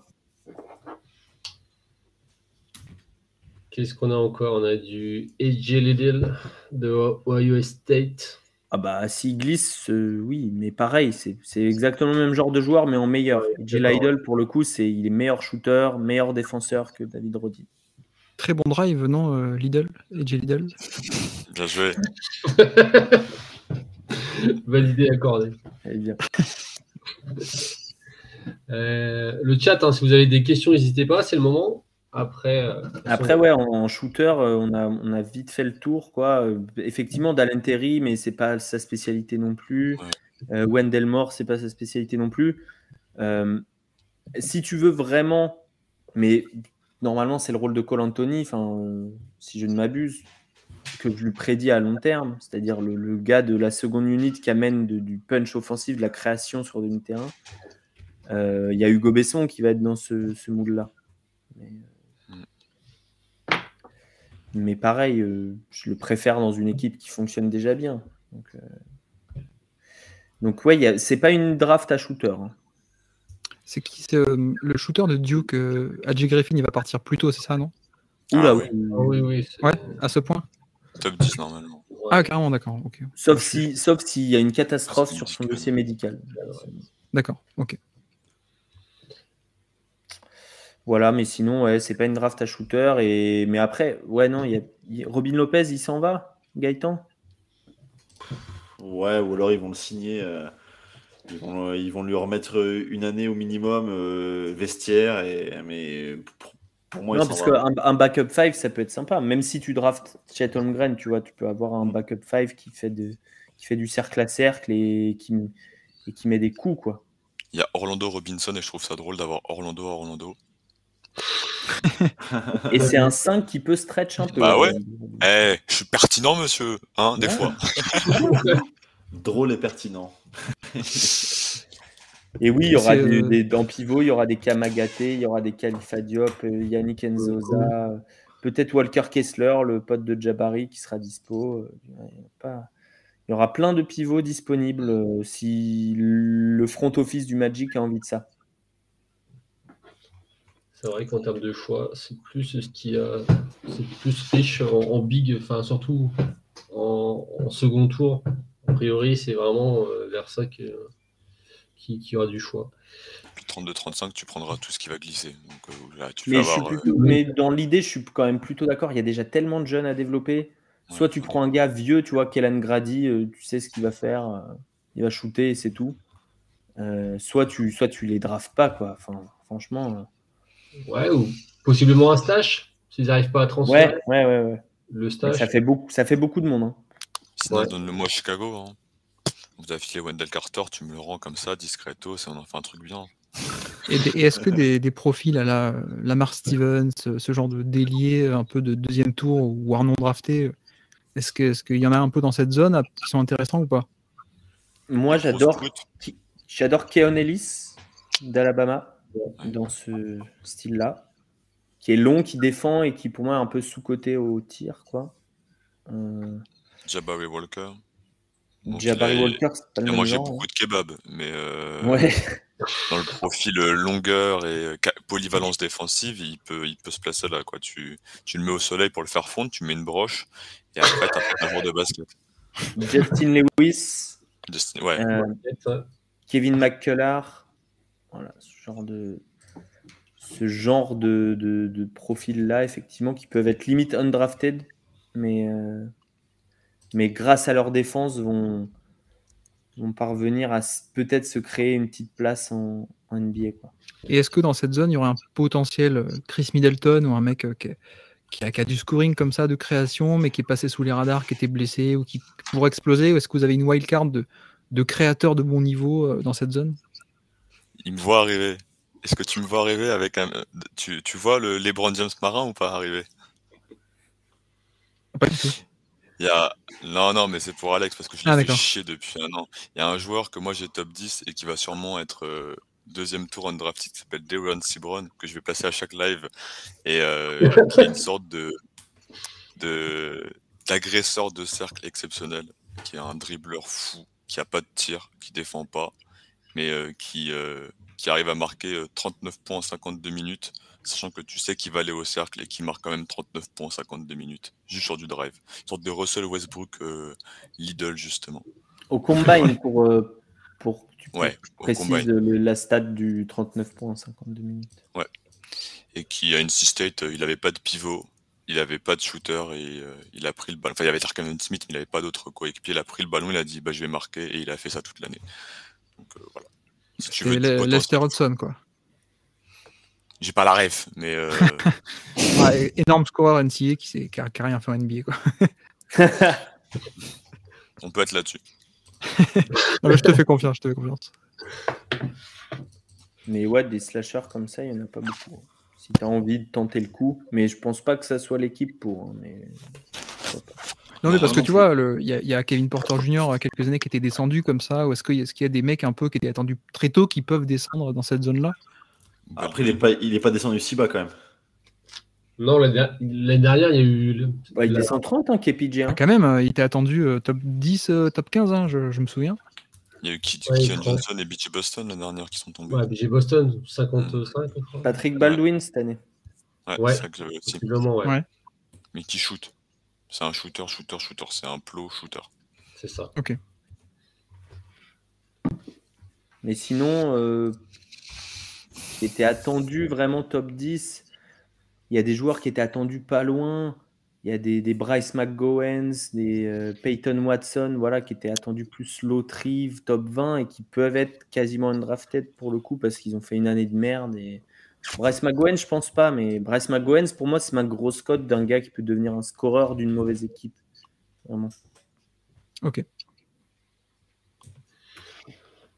Bon, messieurs, je vous propose qu'on arrête là. De toute façon, euh, on... enfin, Alex, en tout cas, est de retour demain.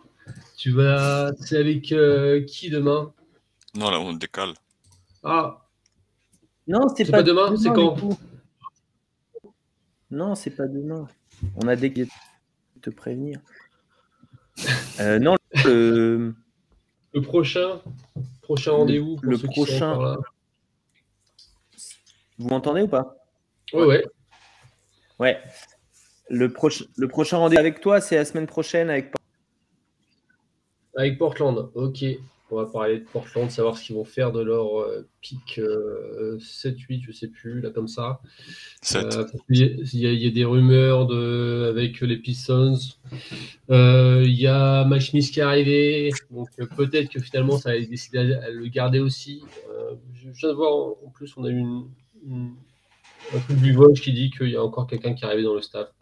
Pour les Blazers qui bougent un petit peu, eh ben, on va remercier euh, Gaëtan et Guillaume. Merci beaucoup d'être venus. Euh, Gaëtan, qu'est-ce qu'on te souhaite? À part Chet, ça on a compris. Tout le bonheur du monde et que quelqu'un vous tende la main.